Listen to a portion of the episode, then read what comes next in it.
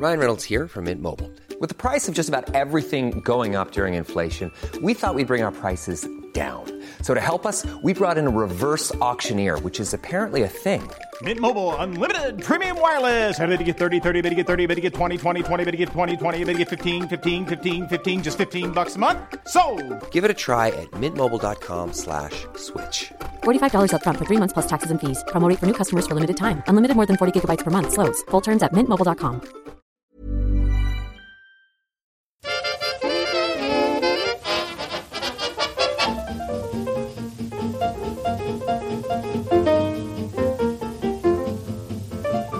Muy buenas, amigas y amigos. Bienvenidas, bienvenidos una semana más al podcast Reload, programa sobre videojuegos que hacemos desde anightgames.com.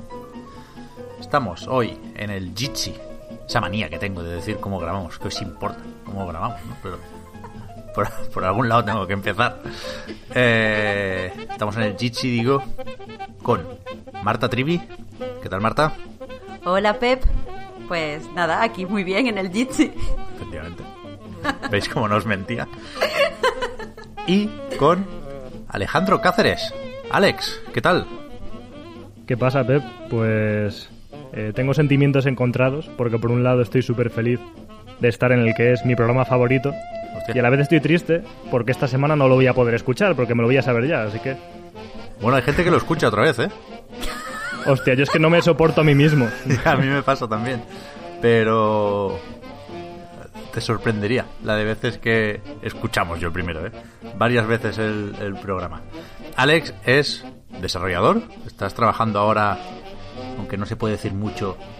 Sí estás hoy aquí porque hablaremos de realidad virtual y tienes entre manos un proyecto para justo eso, ¿no? Para VR. Y lo podéis conocer también del nivel oculto, está ahí en el podcast, sin ir más lejos. Así que, que encantados de tenerte aquí.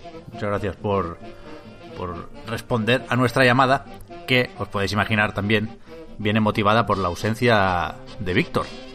Que no sé si lo ha puesto Marta en, en Twitter. ¿Esto es oficial? ¿O es World Cre- Premiere? Yo creo que no lo ha puesto en Twitter, pero nos ha dado permiso para decirlo, así que... para adelante. Tiene, como le gusta decir a su ídolo, Donald Trump, así nos lo ha dicho él por el line, el virus chino. Está, bueno, yo creo que no está confirmado, ¿no? No- creo que no se ha hecho la PCR, pero sí, sí, sí. Ah, bueno, ¿Sí? ah, no, él no se ha hecho la Claro, PCR, pero, pero, pero es seguro, vaya. Claro, lleva unos días jodidillo y si se han hecho la PCR y han dado positivos familiares suyos. Con lo cual, eh, hasta aquí las bromas. Le deseamos una pronta recuperación a Víctor y a toda su familia, faltaría más. Y nos esperamos a que se pueda pasar por aquí para hablar de, por ejemplo, Disc Room, que yo no he jugado, salió ayer y estuve jugando a otras cosas. Pero, joder, tengo ganas. Eh, Víctor sí le ha estado dando, si no está el análisis ya en A Night Games cuando escuchéis esto, poco faltará. Y si está la review de Goner 2. Yo ayer sí jugué un, un poquito a este porque me gustó el primero y porque está en el, en el Game Pass. Que me lié un poquillo, no sé si alguien se confundió por mi culpa, perdonad, porque esto se publicó el jueves, ayer, eh, en Xbox, en Switch y en PC, y en la nota de prensa anunciando la fecha hace unos pocos días, se daba a entender que la versión de Windows 10, por lo tanto, la que iba a estar en el Game Pass de PC, saldría más tarde. Pero qué narices, está, ya, os lo digo yo, que la jugué ayer por la noche. Así que no sé, a lo mejor se adelantó este mientras se retrasaba, no, no, no me acordaba ya, la versión de Switch de Disc Room en Europa. Algo muy concreto, habrá sido algún problema, algún lío con la certificación. Eh, Nada grave, porque se publicará la semana que viene. En cualquier caso, está en Steam, en la Epic Games Store y en las eShop de, de otras regiones. Si ha salido en, en América y en, y en Asia, así que hay mucha gente ya jugando a lo nuevo de Devolver. Madre mía, Pep, que te has embalado, que, que, que has dicho que no, que has presentado a Alex, has dicho que no estaba Víctor y has- te has corrido así para la actualidad. ¿Ya? Pero que, que yo quería decir, picar un poquillo a Alex, porque yo en el podcast de Nivel Oculto pues eh, he estado mucho, él me ha hecho de anfitrión muchas veces. De hecho, tenemos un podcast que creo que, que funciona muy bien, que es en el que, en el que hablamos de Kentucky Road Zero, Y ahora quería decirle a, a Alex que, que se siente siendo el invitado y siendo, pues, esta vez yo la, la anfitriona, que si está cómodo.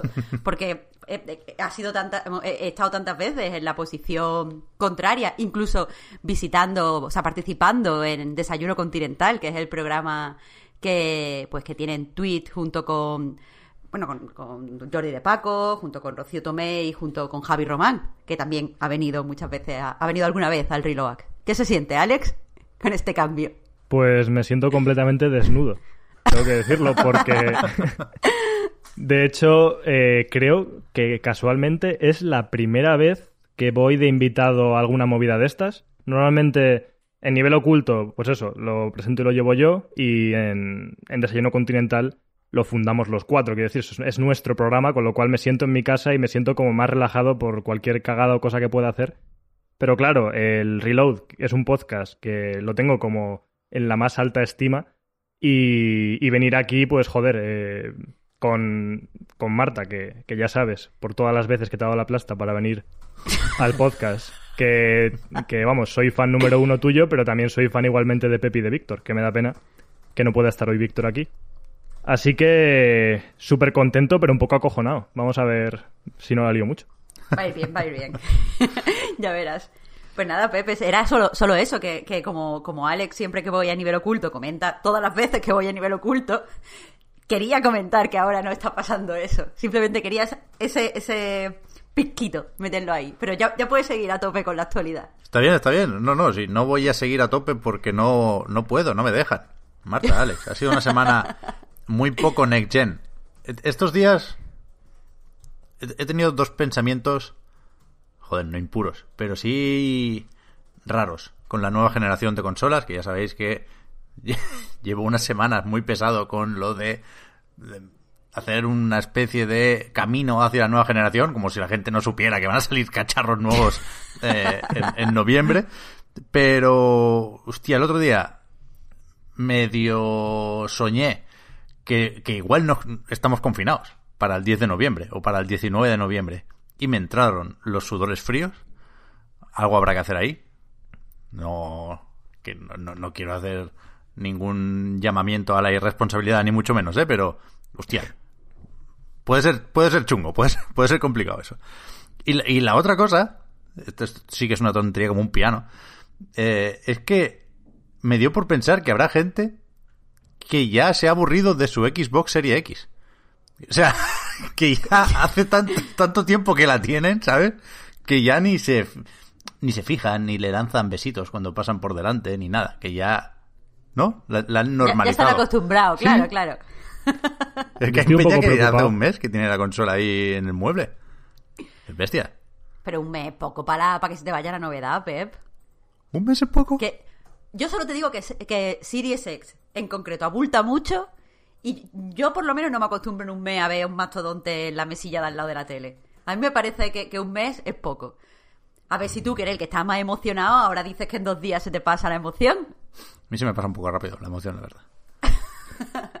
A ver, sí que es verdad que de ver el cacharro eh, no te vas a aburrir, pero yo tengo una pequeña preocupación con esa consola en particular que tiene que ver con una de sus virtudes, precisamente, que es el hecho de que es una continuación mm, demasiado directa de la consola anterior porque comparte catálogo, comparte todo, es como si le metieras una gráfica nueva al PC, ¿sabes? Y cuando cambio una por otra, porque de hecho tengo la One X, digo, hostia, a ver si voy a sentir que tengo el mismo cacharro. Simplemente, bueno, pues eh, irá a más frames o algo, ¿no? Pero que soy unos noveleros, tíos. Hay, Que, hay- que yo soy... hay que acompañarla de una tele nueva. A ver, Pep, Coño, no, no para- fallas porque lo llevas diciendo desde hace... Claro, claro, pero si es, que te- si es que tú llevas con esto años. Así que es verdad, hay que acompañarlo con una tele nueva. Aunque, es- joder, si tienes One X, Alex, entiendo que tienes ya tele 4K o qué. Sí, la verdad es que mm, soy de esas personas privilegiadas, pero lo hice de forma chanchullera porque no fui al Mediamar a comprar la tele 4K, sino que en un momento en el que, en un Black Friday, básicamente, eh, aproveché para manipular a mis padres para que compraran una para ellos, y entonces les compré yo a mis padres la 4K por dos duros y a correr. Joder. Pero no me ha salido mal, no me ha salido mal. Bueno, jugada, voy a llamarlo a mi madre, a ver si, si ve bien la tele. Cuando sea el Black Friday, dile, oye, ¿has visto esta tele? Mira qué buen precio tiene. Eh, Y ya haces el chanchullo. Decía que no, no, no ha sido una actualidad de estas para enmarcar la de la semana que termina ahora. Y por eso quería al principio empezar mencionando varios juegos indies, porque sí creo que ha sido una semana divertida ¿eh? en, lo que a juegos o cosas para jugar se refiere. Lo iremos comentando. Pero algo, algo sí tenemos, ¿no? Aunque sea para un picadito de noticias no muy grandes. Yo había apuntado lo del Ubisoft Connect. Esto es importante, de alguna forma, o es anecdótico, o es comentable. Yo creo que está. que la idea está bien. Quiero decir, si se hace bien y si, digamos, no acaba haciendo todo el mundo una versión medio chanchullera, me ha gustado la palabra, Alex, te la, te la pillo, de, de esto, la idea de, bueno, a falta de saber qué va a hacer cada empresa con su plataforma, yo como editora me monto mi crossplay y mi cross progression, lo llaman. O sea, esto del Ubisoft Connect viene de juntar el, el Uplay y el Ubisoft Club, que es un, bueno, un sitio con desafíos y recompensas, ¿no? Para desbloquear cosas in-game que podrías hacer sin parafernalia. Pero bueno, ellos le, metieron su, su capita extra. Y ahora lo juntan y, y, y, bueno, a partir del 29 de octubre, coincidiendo con el estreno de Watch Dogs Legion, esto también lo veremos en Assassin's Creed Valhalla y en Immortal Phoenix Rising, eh, pues van a meter estos menús, esta interfaz, para bueno, que los juegos de Ubisoft se coloquen por encima de las plataformas en los que se publican, ¿no? De manera que puedan jugar todos con todos, eh, de manera que no sé cuántos asteriscos hay ahí. Hablan en Ubi de algunos de sus juegos. No sé si es más para Rainbow Six, que tiene un progreso muy online él, o, o sirve también para Valhalla. Pero en principio se puede saltar de plataformas, ¿eh? Puedes empezar la partida en una Play 4 y seguirla, ya veremos cuándo, en una serie X. No es lo más lógico porque no tienes ese parche de actualización gratuita, ya sabéis. Pero, sobre el papel, las partidas de los juegos de Ubisoft van y vienen a partir de ahora. A mí me gusta la idea, digo, pero no sé hasta qué punto se puede pelear un poquito con las experiencias de usuario de las propias consolas, ¿no? Lo digo pensando sobre todo en aquello que vimos de las tarjetas y las actividades de Play 5, que no dejan de ser desafíos para cada juego y no creo que haya dos sets de desafíos para Watch Dogs Legion, ¿no? No, no sé. Pero ellos van medio a tope con esto, ¿no? Porque han publicado un tráiler, le han dado cierto bombo. Sí, a ver, por un lado, eh, pues está muy bien aprovechar que sale la nueva generación para hacer un rebranding y poner todo como más, fácil, más accesible y más unificado para pa tu usuario. O sea, entiendo que le hayan dado en ese sentido un poco de bombo, porque, porque a ver, siempre, siempre es una buena publicidad decir, lo vamos a hacer todo más fácil, ahora todos, va, todos los jugadores, más allá de las plataformas, vayan a tener una experiencia similar. Pero eh, me parece también muy, muy interesante cómo ha hecho esto de forma que se haya colado Ubisoft, o sea, que, esté presente eh, de, de, cara a la salida de nueva generación, que a priori pues es algo que debería limitarse a, a, Sony, debería limitarse a Microsoft y parte de la conversación ahora está afectando a Ubisoft porque se ha posicionado muy bien. A mí me gusta que, que se... no sé, que, que una compañía intente posicionarse en los hitos de la industria. Por otro lado, lo de que decías, Pep, de, de las tarjetas, supongo que no, no, se pueden repetir. Quiero decir, eh, es, es, algo. O sea, todo, todo esto, mmm, pues, eh, retos o actividades extra o no sé qué, es algo que, como comenté, a, eh, como comenté la semana pasada, es algo que a muchos nos agobia. Doblarlo es como hacerlo aún más agobiante porque te lo están diciendo por dos lados supongo que lo habrán tenido en cuenta y habrá como retos específicos de Ubisoft o muchas veces se, pisarán con los que ya te propone la interfaz de PlayStation. Hmm. Algo había ya de eso, ¿eh? Yo recuerdo ahora tampoco sé ir al ejemplo concreto, pero sería algún Far Cry, que es lo que más juego de Ubisoft. Eh, desbloquear un logro, plip, y a continuación un, yo qué sé, You Play algo, reward, ¿no? Otra, otro pequeño pop-up, otra ventanita, y después tener que ir al menú a desbloquear la apariencia para la pistola de turno. Yo la verdad es que siento ser el hater de Ubisoft, pero por un lado, el nombre me parece una puta mierda. o sea, Ubisoft Connect. Yo no me he enterado, lo estaba comentando con Marta o cuando lo hemos hablado antes, porque pensaba que era un evento. O sea, Ubisoft Connect. Eso me suena que han hecho un directo de Ubisoft, de lo cual no me interesa. Ese, es el, ese es el forward, ese es el forward. Ya, pero con todo el jaleo este que hemos tenido de verano loco de, eventos, yo digo Ubisoft Connect, pues habrán hecho un directo de algo que, que, vamos, paso de él. Y por otro lado, las interfaces de Ubisoft, o todos los sistemas de Ubisoft, eh, por lo menos el Uplay de PC es la, el peor cliente que he usado en toda mi vida. O sea, no hay cliente peor que ese, pero bueno, eh, guay, guay, a tope con Ubisoft. Es, es, verdad que el nombre es engañoso, no eres tú el único que lo has dicho. Eh, porque Connect parece que la compañía conecta contigo, entonces suena un montón a eventos. Y a mí Ubisoft Forward no me suena tan evento y sí que podrían haber hecho, puesto Ubisoft Forward para hablar de Ubisoft llegando a la nueva generación. No, no empecéis con, lo, con lo de. Hay algo malo del branding. Las películas de la guerra de la, de la galaxia. O sea, se, conectan los juegos entre ellos y, las plataformas en cualquier caso. O sea, aquí evidentemente. Eh, yo creo que Ubi intenta dos cosas. Primero, ser plataforma, ¿no? Que ya tiene el, Uplay Plus y efectivamente el cliente en PC y toda la pesca, pero bueno, aquí se, se dejan ver más sus menús, no sé si conviene o no, pero pero le, le, le, gusta Ubisoft este tipo de presencia y después el, el rollo de, de, estar en todos los, lados, eh, querer tocar todos los palos, ¿no?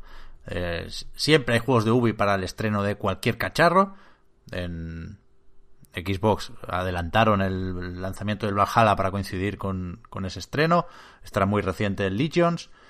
Eh, y después, o sea, incluso en, esa batalla en la nube, también está con todas las partes. de ¿Cómo se llamaba lo de Amazon? ¿Luna era? Luna, sí. Sí. el único canal anunciado, aparte del propio, es el de Ubisoft y al mismo tiempo están con acuerdos eh, y promociones con Stadia. Ahora mismo te puedes bajar la demo del Immortal Phoenix Rising. Bajar no. Eh, retransmitir desde Google Stadia. Yo lo hice ayer y me funcionó bastante bien. Jugué cinco minutillos porque no tuve más tiempo. Pero, pero ¿qué es eso? Que Ubisoft no sabe decir que no le gusta hacer muchas cosas, muchas cosas, no sabe parar, no sabe parar. A ver, que yo no lo veo, y, lo digo también desde una posición que, se alinea más con Alex, en lo de hater, eh, entre comillas, de Ubisoft. Yo no lo veo tanto en no saber decir que no como querer eh, estar presente. Yo creo que tiene, salvo algunos peros que le podamos poner, una buena visión de la industria, que tienen en Ubisoft una buena visión de la industria y que... Mm, o sea, saben que o sea, solamente transmitir el concepto de que cualquier innovación que venga, Ubisoft va a estar ahí. Que, que creo que suena un poco mejor a no saber decir que no, porque no saber decir que no parece como, bueno, os parece una mierda, pero tenemos que hacerlo obligatorio, pero yo creo que parte de queremos que ser una constante eh, en la vida de los jugadores, queremos que cualquier mm, modo de juego diferente o cualquier plataforma tenga la cuente con la presencia de Ubisoft. Y yo creo que eso desde el punto de vista empresarial es inteligente. Sí, sí, sí, presencia tienen ellos. O sea, no se nos olvida nunca, ni al ser haters, que, muchas veces lo somos, eh, que es una editora de éxito, pero vamos, tremendo, de, de, de Champions, que decía aquel, de las editoras. Así que veremos cómo le va. Yo, creo que sí que es verdad que los servicios no han tenido el mismo éxito que los propios juegos. Pero bueno, en algún momento puede que, encajen las piezas. Eh, más cosas que hemos visto esta semana. Decíamos que eh, podemos forzar, digamos, la mención a la nueva generación. Y recordabais antes que hemos, que hemos visto un, un tráiler, no, un gameplay de 13 minutitos del Scorn, este, que es uno de los juegos que, bueno, tienen cierto seguimiento desde que, ya estaba de antes, ¿eh? con su Kickstarter y tal, pero desde que lo vimos en aquel Inside Xbox, en aquel que tenía que ser del gameplay reveal y al final, pues no mucho, eh, está pegado, digamos, a la marca y a la potencia de serie X. Todavía no conocíamos la S en ese momento. Y, bueno, se, se, sigue con cierto interés el juego de Ep Software, creo que son los desarrolladores. No sé cómo visteis ese, ese gameplay. A mí me. Gráficamente me parece. No es mi tipo de juego, para, para nada. Pero gráficamente sí creo que, que se está saliendo con la suya, ¿no? Que esa atmósfera inquietante y agobiante y asfixiante se, se deja ver bastante. Sí, la verdad es que mm, la estética que tiene es muy particular. Entiendo que pueda no gustar porque da un poco de asco las cosas como son. Pero aún así, no sé, a mí mm, me atrae de cierto modo porque, porque desde luego es un juego que pinta, al menos en la apariencia, distinto y me mola que se, que se prueben por... que se arriesguen a probar estéticas nuevas y tal. Eh, por otro lado, el gameplay es verdad que, que lo vi. No lo vi con toda la atención del mundo porque lo fui saltando un poco para ver qué pasaba. Pero no sé si el gameplay realmente será muy interesante. Pero aún así parece rollo juego, no sé si Immersive Sim. No creo que vaya por el rollo de pretender ser un shooter muy frenético. A lo mejor luego se descubre que sí, pero me dio la sensación de, de utilizar recursos para abrir puertas, eh, para avanzar por el escenario, investigar un poco y, y, luego pegar tiros. Pero no parece un shooter demasiado frenético, al menos por lo que me transmitió a mí. No me parece, no. O sea, de hecho, en el vídeo yo ni siquiera lo vi entero, ¿eh? Porque 13 minutos. Quieras que no son unos cuantos. Pero creo que se puede quedar en tierra de nadie y aquí es prejuicio que ni siquiera debería estar haciendo, ¿eh? pero por aquello de comentar algo que evidentemente no es un Doom, shooter frenético a no ser que haya un giro de guion muy loco ahí en la mitad, eh, no lo va a ser, pero tampoco ya lo de Immersive Sim no lo había pensado, que puede ser un término medio bien, digamos, pero tampoco es un Walking Simulator, desde luego, porque tiros se pegan unos cuantos y le, le, le, dedica una atención a las armas, sobre todo, que es casi pornográfica y, y bastante, digamos, lenta, ¿no? Que está ahí trasteando, poniendo como unas perlas, abriendo cosas, quitando otras. Se recrea mucho en eso de modificar la, la pistola o el trabuco este medio orgánico extraño. Y, y no sé, a mí se me hizo pesadote el gameplay. Claro, es que ah, eh, yo pienso que era, que era pesado porque hay juegos que, que, lucen mejor en un gameplay que otros y este tipo de juegos verdad. no creo que luzca bien en un gameplay. Pero lo, lo que, o sea, la, idea que transmite al fin de cuentas es eh, la que vosotros estáis comentando. ¿Para quién es este juego? O sea, ¿cuál es, cuál es el, target principal? A mí no me desagradó.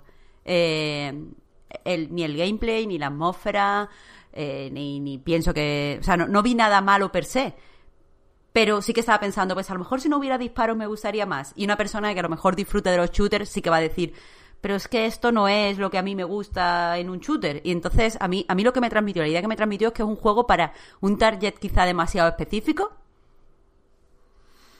Puede ser que al final, para eso está Kickstarter, ¿eh? Recordemos el, el origen del proyecto y después puede venir Microsoft y poner aquí la pasta que quiera y, y darle a esto la importancia que considere oportuna. Pero, pero sí, sí, yo creo que evidentemente es, nace como juego de nicho. Y a partir de ahí, a ver, a ver qué nos quiere contar. Estaba mirando en, en Steam, dicen que, que es un juego de aventura. No, no se moja mucho más. Es que esa, esa etiqueta cabe todo. O sea, puedes poner Yoshi en juego de aventura y. Yo que sé, sí, pero cosa. es muy interesante precisamente aventura. que no, no, lo categoricen como shooter. Yo creo sí. que ya es una declaración de intenciones, en cierto modo. Sí, sí. Atm Estoy de acuerdo, sí. Atmospheric First Person Horror Adventure. Es el género. Bueno, si, si, le va a dar, si le van a dar más, más, peso a la exploración y a la ambientación, sí me parece, me, me, me gusta más que si le, que le van a dar peso más eh, que, y que le den menos peso a la mecánica de disparos, quiero decir. Más Lo que pasa, bueno, per, no, perdona, perdona, iba a hacer una reflexión que, que me acaba de llegar, que es que eh, si quieres eh, transmitir terror al jugador y quiere que esté asustado y que se pierda en la ambientación, quizá hace que el personaje vaya armado, o sea, que el jugador vaya armado con una pistola, relaja un poco la ambientación. Es que es lo que digo, que, que es lo que decías, Pepe, es muy de nicho. Es que, que, me da menos miedo si sé que tengo una pistola. Ya, pero a lo mejor hay pocas balas, no sé, se puede generar tensión, ¿eh? es difícil percibirlo en un vídeo. Hmm. Pero sí, sí, es, es un juego que del que nos tienen que contar más, ¿eh? O, o los Sí. desarrolladores o la gente que lo juegue. Esto está previsto para 2021, pero, pero no sabemos si a principios, si a finales o a mediados. Así que ya, ya lo iremos siguiendo. De todos modos, a mí es que no me transmite que pretenda ser de terror.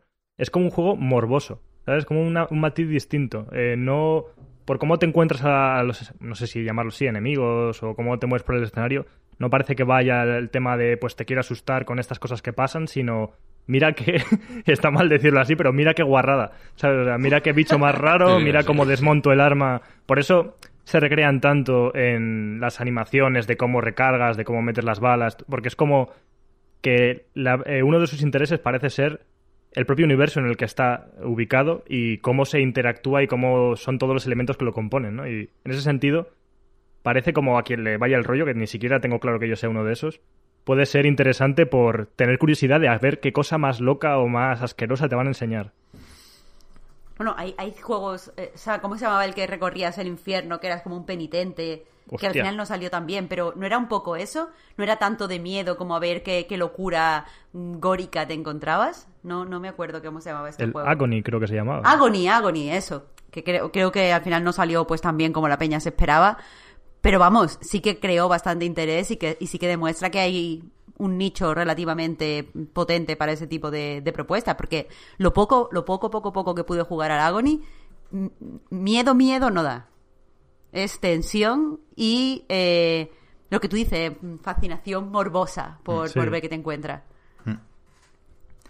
Aquí podríamos hacer un salto a la realidad virtual, porque es, es fácil imaginar esto, ya que vas a acercarte, ¿no? A ver, a ver de, de- qué material está hecha esta cosa rara que brilla un poco. Me lo imagino muy de, de VR este juego, ¿eh? Aunque, por supuesto, tendría problemas para moverlo. Casi cualquier cacharro con, con- unas gafas de este tipo. Pero no sé si hay alguna noticia más que queramos comentar antes de, pasar a eso, a las Oculus Quest. Estaba lo de Genera Games, que supongo que es importante. O sea, a mí me, a mí me parece que dentro de, de la industria en España que se que venga una compañía como Scopely y apueste por, por comprar un estudio mm, es bueno ya no solo nos gusten o no los juegos creo que, que da estabilidad a un montón de trabajadores y genera mm, no sé una hace hace que, que sea interesante que parezca, parezca España interesante para invertir. Y habiendo pasado en Andalucía a mí me parece especialmente interesante así que yo por mí nos detenemos un poquito aquí Mm, Últimamente yo, yo pensaba, la verdad es que no he seguido muy de cerca esto, ¿eh? conozco el estudio, pero no, no muchísimo. Pero sí que, aunque últimamente se van abriendo estudios de grandes compañías por aquí y a lo mejor no hemos visto todavía lo- los frutos de esos equipos de desarrollo, ¿eh? y no los tenemos tan presentes como, como deberíamos, pero sí que al- al leer la noticia yo pensé que hablamos mucho cuando se hacen anuarios y libros blancos y demás de no tanto la industria del desarrollo en España así en general como el concepto este del tejido industrial, ¿no? De esa cierta cohesión entre empresas, bueno, lo que viene siendo un tejido industrial, vaya. Y, y cuando, cuando no lo localizábamos, o no lo visualizábamos, creo que estábamos pensando en eh, videojuego tradicional, ¿no? Nos faltaba ahí una editora, nos faltaba alguna compañía para, para Mercury Steam y, similares. Pero desde hace un tiempo ya, el, el tejido industrial en desarrollo para móviles es bastante tocho. Buah, pero sin, sin duda. De hecho, con lo de la compra de, de Genera, eh, ABC Sevilla hizo como una especie de perfil de, de la compañía.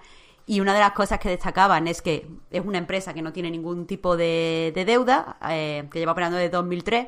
Pero eh, eso, decían que, que la recaudación del año 2019 superó los 17 millones de facturación.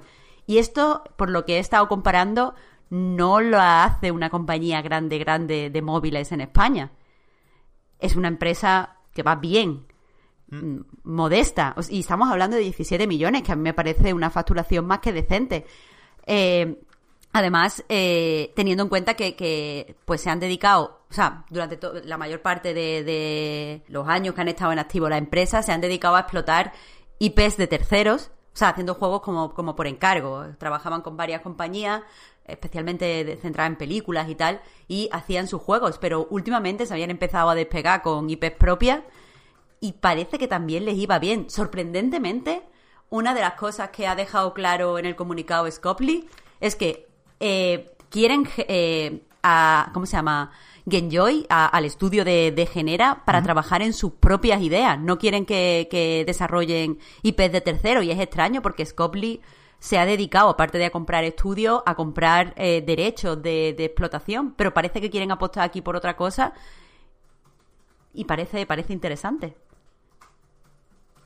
Además, que hay que decirlo también, no parece al menos por el comunicado y lo que ha escrito a veces Sevilla, que no van a despedir a nadie, van a seguir operando desde Sevilla, no se van a llevar el estudio a ningún lado. Y bueno, eso también, también está bien para los desarrolladores sevillanos. No lo hemos dicho, pero, o sea, esta gente se dedica sobre todo, se, destaca así en los comunicados y las declaraciones que surgen de esta adquisición a hacer juegos de Match 3, ¿no? Puzzle y Match 3, dicen. Y lo, lo, lo que todos recordamos es a Celia Villalobos jugando en el Congreso de los Diputados a su Conecta 3 de Frozen, ¿no? Imagínate. No, no, sería, no sería la única, la buena de Celia, que se bajó ese juego. De hecho, eh, según cifras, de nuevo, de ABC Sevilla, tienen entre todas las plataformas 250 millones de descargas y 200 de esos millones de descargas son de Frozen Free Fall. O sea que le salió bien eh, eh, la partida de Celia Villalobos. A ella no, pero a Genera sí.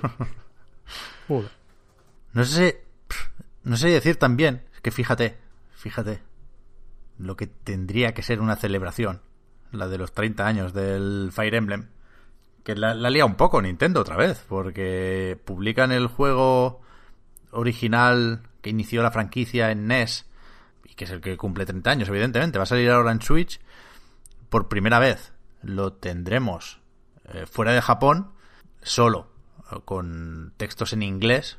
Me sorprende que no la haya traducido al español también Nintendo, la verdad. Pero ni siquiera ese es el, problema que más se está comentando, ¿no? Es lo de otra vez eh, Nintendo dejando claro cuándo se acaban sus fiestas, que es siempre el, el, mismo día, el 31 de marzo de 2021. Ese día va a dejar de estar disponible este Fire Emblem que no tengo ahora aquí la coletilla, disculpadme, algo de un dragón y de una espada. Eh, es que es la fecha en la que van a ser eh, absorbidos por Microsoft, entonces tienen que ir cerrando todo. Ya, pero es que ahí se deja de vender el 3D All Stars, deja de funcionar el Mario 35 y dejará de venderse también, insisto, la versión digital de este Fire Emblem. Que es que no, no puede haber otra razón que la de meterte prisa, ¿no? Que es la de no dejar que te lo pienses. Es feo esto, ¿eh? Es horrendo. Es, que, no lo entiendo. Y, y, ahora con lo de Fire Emblem me ha dado la sensación de que esto se va a convertir como en una constante o, o que es algo que está como que ha abierto la puerta y que ya está permitido hacer. Y, y es que para mí no tiene sentido y no sé, que, que no les cuesta nada dejarlo en la eShop, ¿sabes? No entiendo este movimiento. Porque si quieren provocar FOMO, que vale, venga, es una táctica de, venta que no está bonita, no es respetuosa con el, con el comprador, pero que existe y tú la puedes utilizar, no sé, a, un montón de eventos especiales alrededor de la fecha de salida, promociona la fecha de salida, a campaña eh, eh, para generar engagement, que, haya que mucha gente se lo quiera comprar desde el principio, pero eso de quitarlo, es que... Que a ver, que yo tampoco me entusiasma, ¿eh? pero entiendo el FOMO cuando es algo nuevo, ¿no? Cuando estás generando ahí anticipación con una beta, por ejemplo, qué sé, se me ocurre, ¿no? Pero que estamos hablando de un juego de NES, ¿eh? De hace 30 años. Ya, ya no solo por el hecho de la celebración, que, que, está feo, lo de aguar fiestas, sino lo de, yo qué sé, macho, no vamos a descubrir ahora, por mucho que eh, fuera solo para Japón hasta bueno, creo que no he dicho cuándo saldrá, el 4 de diciembre. Eh, ahora, ahora sí tengo la nota de prensa, por cierto, aclaro que es Fire Emblem Shadow Dragon and the Blade of Light.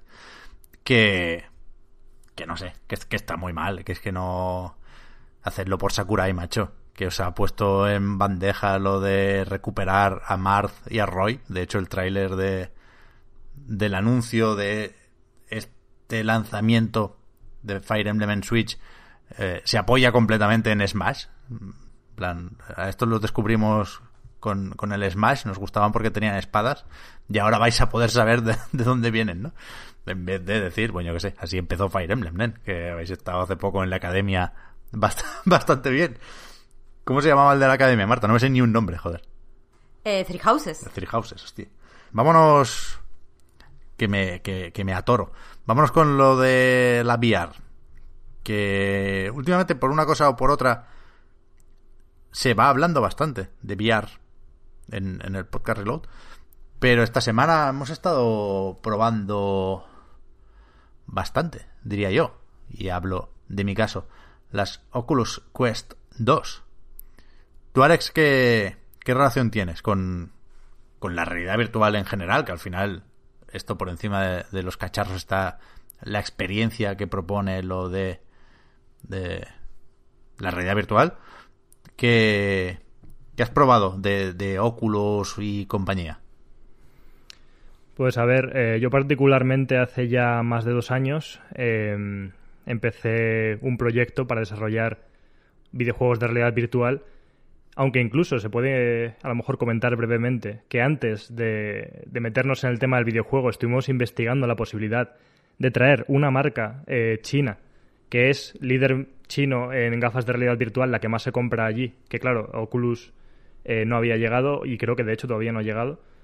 Y estuvimos como hablando con ellos para plantear la posibilidad de traerla a Europa y yo, yo qué sé, tener unas gafas eh, que estuvieran guay de precio y, y, que ofrecieran algo interesante. Y precisamente comento esto, porque haciendo esa investigación y viendo la posibilidad de hacer ese negocio y tal, nos dimos cuenta de lo muy a pérdidas que va Facebook con todo esto. y si ya iba a pérdidas con las gafas, las Quest 1, que en España costaban 450, no sé si son 400 dólares, con las Quest 2, que aparte de mejorarlas, han rebajado 100 dólares más, eh, yo no sé cuánto dinero están perdiendo con, con esto, ¿no? Eh, pero sí, empezamos por ahí y, y era curioso, eh, o sea, fue interesante entrar en la VR analizando el propio hardware, pero después de eso ya comenzamos a, a desarrollar videojuegos, concretamente Vanishing Grace, que es en el que estamos trabajando, como Monte Perdido, que es nuestro estudio. Y desde hace esos dos años y pico llevo probando todo tipo de dispositivos y de juegos y la verdad es que yo era de esas personas bastante escépticas con, con todo esto de la VR, eh, desde mi, mi, cueva indie un poco, eh, también que venía ya de, de años atrás en nivel oculto y de que es el tipo de videojuegos que al final más me interesan pensaba que, que, todo esto de la VR, pues como mucha gente, no dejaba de ser una especie de experiencia de parque de atracciones, ¿no? Unas gafas que te pones un rato, lo flipas un poco, pero que los juegos no, no tienen nada interesante que ofrecer o, que iba a ser muy incómoda de usar durante mucho tiempo. Y claro, el asunto es que esto ha ido cambiando bastante con el tiempo y, yo he pasado a ser, eh, como se dice, uno de estos VR evangelist o, como sea, y a insistir bastante en cómo me parece que es la verdadera nueva generación. Lo puedo decir así de claro porque, porque supone un cambio bastante radical en la forma de relacionarse con los videojuegos y de interactuar dentro de ellos. Y creo que a, la vez que juegos como Half-Life Alyx, que son triples A potentísimos y súper interesantes, donde más potencial veo a esta tecnología precisamente es en, las, en la creatividad que puede sacar un estudio indie de ella y, y, ya, aparte de las cosas que he probado, las que me imagino que se pueden hacer por estar más metido dentro, estoy bastante emocionado con el futuro de la realidad virtual, la verdad. Hmm. Lo del, lo del VR Evangelist lo, lo, soltamos así muy a la ligera porque no sé quién se colgó esa etiqueta. Jet Falicek, supongo, uno de estos, ¿no? Alguien de Valve en su hmm. momento.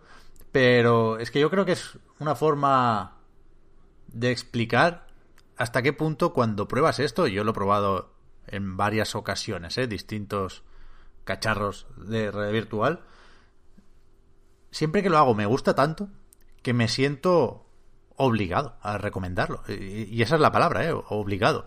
Y, y siempre lo tienes que hacer con la boca pequeña, porque hay una serie de peros que son muy evidentes, ¿no? Y varían en función del dispositivo. Pero en PlayStation VR el engorro de los cables era muy evidente. en Index, pues tienes que recordar cada vez que vale mil pavos. Y yo creo que el, que el, lo bueno de Oculus Quest 2, más allá de que efectivamente funciona y se ve muy bien y podemos repasar ahora una serie de especificaciones, ¿eh? es que tienen menos peros que ninguna. Claramente. Menos cables, menos euros en el precio. Eh, creo que es la... No llega a probar nada que funcionara colocando un móvil en una ranura, ¿no? Que era más barato, el Oculus Go y compañía, o las propuestas abandonadas de Google, ese Daydream, creo que se llamaba. E, eso no lo he tocado. Pero de la primera división de realidad virtual, yo creo que claramente este es el dispositivo más recomendable para casi todo el mundo, ¿no? El más equilibrado, el más todoterreno, esa serie de calificativos que nos vienen a decir que si te lo puedes permitir por 350 pavos no es mal negocio. Y luego ya veremos si mejoras la tira, si le compras el cable, si compras la funda. Me parece bien, en definitiva, que Facebook haya intentado reducir costes, aunque luego te acabes eh, montando tú unas gafas mejores a base de accesorios. Creo que, que el precio de entrada, 350 euros, para el modelo de 64 gigas, que entiendo que, bueno, ya está más o menos bien, lo vas, vas borrando cosas, vas ejecutando algunas aplicaciones desde el PC que no ocupan memoria en el, en el propio Quest. Joder, a mí me sale recomendarlo, vaya. Y de hecho, te sale recomendarlo, pero todo el mundo que lo prueba le sale el interés por quererlo, ¿no? Eh, ese es el, tema, que hasta ahora, y cada vez va a cambiar más, las gafas eh, de VR eran una cosa, pues eso, de hiper nicho, que si probabas una era porque tenía la casualidad de que alguien conocido las tiene y vas a su casa y las pruebas. Em, pero claro, parece que incluso con estas Quest 2 van a empezar a colocarlas en lugares comerciales. Creo que, si no me equivoco, los MediaMarkt las iban a poner y, las han puesto en Japón, que antes no estaban, etcétera. Y lo, lo, que hace falta para vender esta tecnología es nada más y nada menos que la gente se las ponga. Y cuando se las pone, las prueba y ve de qué va el tema de verdad, se quedan alucinados. Yo probablemente le he puesto las gafas a una media de unas 30 personas, literalmente, si no más, y juro que no recuerdo a ni una hmm. que después de quitárselas no dijera, ¿y esto cuánto cuesta? Hmm. Como, está tan guay que quiero unas ya y, y joder, eh, creo que va a cambiar bastante la cosa en cuanto estén en, a pie de calle, ¿no? Es verdad que ahora con el tema del virus y tal, no, me, no veo que, que la gente vaya a estar compartiendo gafas en la tienda como si nada, o igual se montan, yo que sé, ponen un protector de usar y tirar y se buscan la forma. Pero el hecho de que lleguen a las tiendas, de que la gente que no se mete en internet a buscar cosas raras o que no tiene colegas muy frikis pueda verlas y, entender un poco de qué va la movida, va a hacer que, que se expanda lo que necesita de una vez y que por fin sea un cacharro más a tener en cuenta. Me parece llamativo como eh, hay como dos tendencias súper fuertes dentro de, bueno, de, la industria, dos tendencias que, que las sacan analistas, evidentemente, dentro de la industria, y una, una serie de analistas dicen que el futuro es el desarrollo para tabletas y para móviles, porque, bueno, es, llega muy fácilmente a todos los jugadores potenciales, es muy fácil convencer a alguien que ya tiene un smartphone en la mano de que pruebe un juego cuando solamente tiene que darle a un clic, que muchas veces son gratuitos, para descargar, la mayoría, vaya, eh, para descargarlos y probar, entonces mucha, hay muchos analistas que, están como, como, convencidos de que ese va a ser el futuro de la industria, pero cada vez más eh, conozco más eh, eh, evangelistas, Alex, como tú, que, afirman que, no, que mm, vamos a ir derivando hacia la VR porque es una experiencia que, que, no hay nada como ella y que la gente se convence muy fácilmente. Es cierto que conozco un montón de personas que una vez, o sea, que, eran como yo, que estaban como frías con respecto a la realidad virtual, lo han probado, están hiper convencidas, pero creo que cierto sector, ya no solo de, los posibles compradores, sino ya dentro de, los propios jugadores, ven los cascos de realidad virtual como algo, mm, si no incómodo, y, siempre tienen este tipo de preguntas de, pero con gafas, mm. pero si me muevo, eso como que está siempre en la conversación. Y si no lo ven como algo eh, futurista, voy a poner futurista entre comillas, porque, porque es de ahora y no, quizá no lo piensan como futurista, pero sí algo que no se relaciona de ninguna forma con su hábito de juego. A mí me pasa eso, que no concibo jugar de una manera que no sea pues estoy nada más que sentado en el sofá, solo necesito el mando, lo pauso, voy a hacer no sé qué. Creo que, que no, no es solo probarlo y no es solo cuestión de precios, sino que hay que cambiar un poco también la mentalidad de, las personas. Ya, yo, yo creo que es complicado que sean algo súper extendido. Creo que decir que el futuro de los videojuegos es la realidad virtual, no sé, no es una frase que debiera decir un analista, debería decirla, no sé, un, un flipado de la realidad virtual, que es lo que soy yo, por ejemplo, ¿eh? O sea, no, creo que es algo lo bastante incómodo como para que a no ser que, que, en unos años acaben siendo mucho más gafas que cascos, para entender, ¿no? O que visores. Pero. Pero no es fácil usar un dispositivo de realidad virtual, ni siquiera este que quizá es el más fácil y el más cómodo y el que mejor te lo pone para definir tu área de juego y para enseñarte cuando te estás a punto de chocar contra una pared. Lo hace bastante bien. Se puede eh, salir del juego para activar las cámaras del dispositivo y que veas a tu alrededor, ¿no? Son cámaras infrarrojas, se ve un poco raro, pero bueno, ya queda bien, ya estamos en este rollo medio de Matrix y, es guay, pero hay cosas como... Yo, por ejemplo, en, una de las veces que probé Oculus Quest, me, me, me, las traje a casa y, claro, tenía que poner otra clave del wifi. Y es... La que tengo aquí es la que me dio Movistar, ¿no? Un batiburrillo de letras y números que, que estuve un buen rato para ponerlo. Pero claro, te tienes que ir quitando y poniendo esto porque con la cámara no se ve de todo bien. Estuve a punto de grabar una nota de voz. O sea, es algo que, muchas veces se prueba. Como decía Alex, cuando alguien te lo enseña, ¿no? Ya sea alguien te lo prepara y, lo, y no, tú vas a su casa y tiene ya la clave del wifi puesta, pero pero no es no es cómodo. Por mucho que estas quests hagan un esfuerzo en ese sentido y eliminen cables y es una maravilla y lo que quieras, pero no es algo lo bastante cómodo como, como, para que se pueda extender a lo loco. Tampoco lo a bastante ver. barato. ¿eh? Yo, yo, creo que hay un peligro real de que la fiesta le dure poco a, a estas Oculus Quest 2 porque bueno, en un mes tenemos consolas nuevas, ¿no? Y el, el, el, que sigue siendo el público potencial de esto, que somos nosotros, eh, tiene más interés por Xbox y por PlayStation que por la realidad virtual. Pero yo... poco a poco. Creo que esto es un paso muy en firme, el de, Quest 2. Yo creo que, que tienen que pasar un par de cosas que creo que van a pasar. Por ejemplo, eh, el hecho de que, por mucho que no le gusta a mucha gente o a gente que se esté comprando estas gafas ahora, no podemos esperar que las generaciones de gafas de VR cambien cada seis años. Eso no va a pasar. De hecho, las Quest 1 a las 2 hay prácticamente un año de diferencia, no mucho más.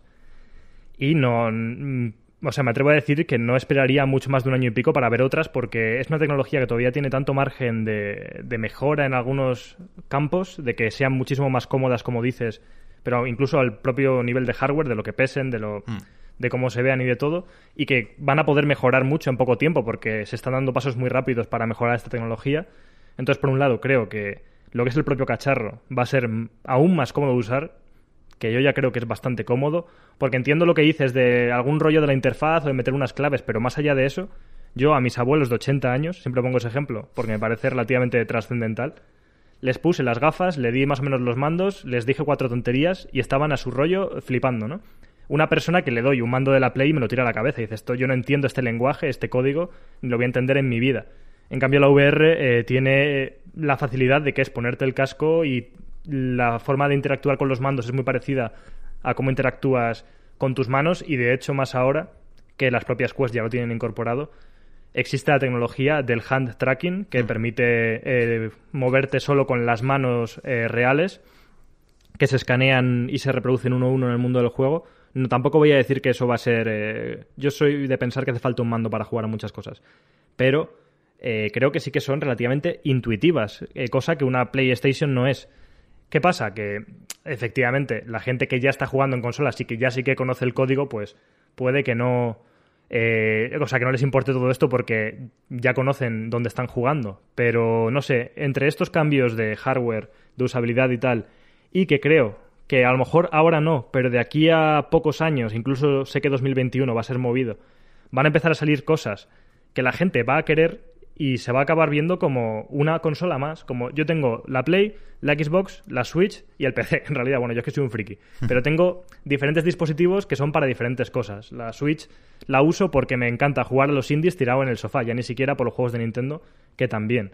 Pero creo que Oculus y no sé, quién sabe, ¿eh? PlayStation VR, que hay que ver lo que hacen con una posible nueva generación, van a acabar dándonos motivos para que no te quede otra que comprártelas porque como hardcore gamer o lo como te quieras llamar, vas a querer jugar a eso, igual que pasa con el Alex. Lo malo del Alex es que se te acaba la fiesta rápido, como dices, porque es un juego, te lo pasas y dices, bueno, pues a lo mejor yo ya no quiero más. Que no quiere decir que no haya cosas, ¿eh? hay cosas muy interesantes. Pero creo que van es a pasar esas cosas, no sé. En relación a lo que decía Alex, recuerdo, eh, ahora, ahora mismo no recuerdo el nombre de, de un paper, pero estaba encuadrado dentro de Game Studies desde el punto de vista social que hablaba un poco de, de, la realidad virtual en el sentido de, de, la, de la, intuición, como, comentabas. Porque, al parecer, lo que habían hecho era darle, eh, o sea, la metodología del paper, que si recuerdo, si recuerdo el nombre lo pongo en el Patreon y lo pongo el lunes en los comentarios para que la gente lo lea, pero básicamente era un estudio que donde les habían dado mandos a personas que nunca habían jugado a videojuegos. Y eh, bueno, pues esas personas habían encontrado una serie de dificultades. Eh, muchas de ellas eran que no entendían, por ejemplo, el 3D. O sea, no, no entendían, el, no podían eh, ver el espacio en su cabeza o la distancia que había entre los objetos. No entendían ese lenguaje eh, de, de, lo que estaba en la pantalla y cómo lo, lo percibían ellos. Por otro lado, no entendían la relación entre el control y, y lo que pasaba en pantalla. Les costaba mucho habituarse porque en realidad no es nada intuitivo. Tened en cuenta que cuando nosotros estamos controlando un personaje, estamos realizando una serie de movimientos que se traducen eh, en otra serie de movimientos, pero que, que, en realidad orgánicamente no están relacionados. Quiero decir, pulsar un botón no se relaciona orgánicamente con saltar, aunque a nosotros nos parezca natural, porque ya controlamos ese lenguaje. Sin embargo, estas personas no tenían demasiados problemas con la realidad virtual porque a fin de cuentas era, me muevo la cabeza para un lado, ¿cómo? Moviendo la cabeza para un lado. No tenían que mover una cámara. Eh, ¿Cómo hago para avanzar? Oh, pues haciendo así, que es un movimiento que se relaciona más directamente con, con avanzar. Y por eso eh, también se decía lo del futuro. Por otro lado, en ese mismo paper se comentaba que las generaciones, no de jugadores, la, las generaciones que están naciendo ahora y que vendrán dentro de cinco años, están acostumbrados a todo táctil. Es decir, a interaccionar todo eh, tocando y con movimientos naturales de las manos y no utilizando ningún tipo de interfaz basada en botones. No sé si he dicho esto bien, espero que sí, si no lo corregiré. Pero básicamente para ellos también iba a ser más natural eh, el usar la realidad virtual por encima de, de, un mando. Básicamente la idea era que los mandos tienen, tienen las ideas contadas y creo que si... O sea, yo, yo, y lo digo desde el punto de vista de una persona que a priori no está interesada en realidad virtual y que tampoco, la verdad, he probado demasiado, tengo que decirlo, eh, sí, sí que puedo entender que, que, si los desarrolladores de repente encuentran una serie de ideas como las que mencionaba Alex, que solo se pueden desarrollar o solo mm, son expresivas o son interesantes en realidad virtual, sí que exista un mercado. Eh, bueno, si no, si no se convierten en el futuro, que yo también lo pongo en duda, del videojuego, sí que creo que va a existir un mercado específico, paralelo al de, al de los videojuegos tal y como lo conocemos ahora, que muy similar a lo mejor a, a la industria móvil. Quiero decir, puede, puede ser otra forma de consumir juegos que a lo mejor no nos interesa tanto a las personas que, ya nos autodenominamos jugadores, pero que va a llevar a jugar a otras muchas personas, y como pasa con los móviles, como digo.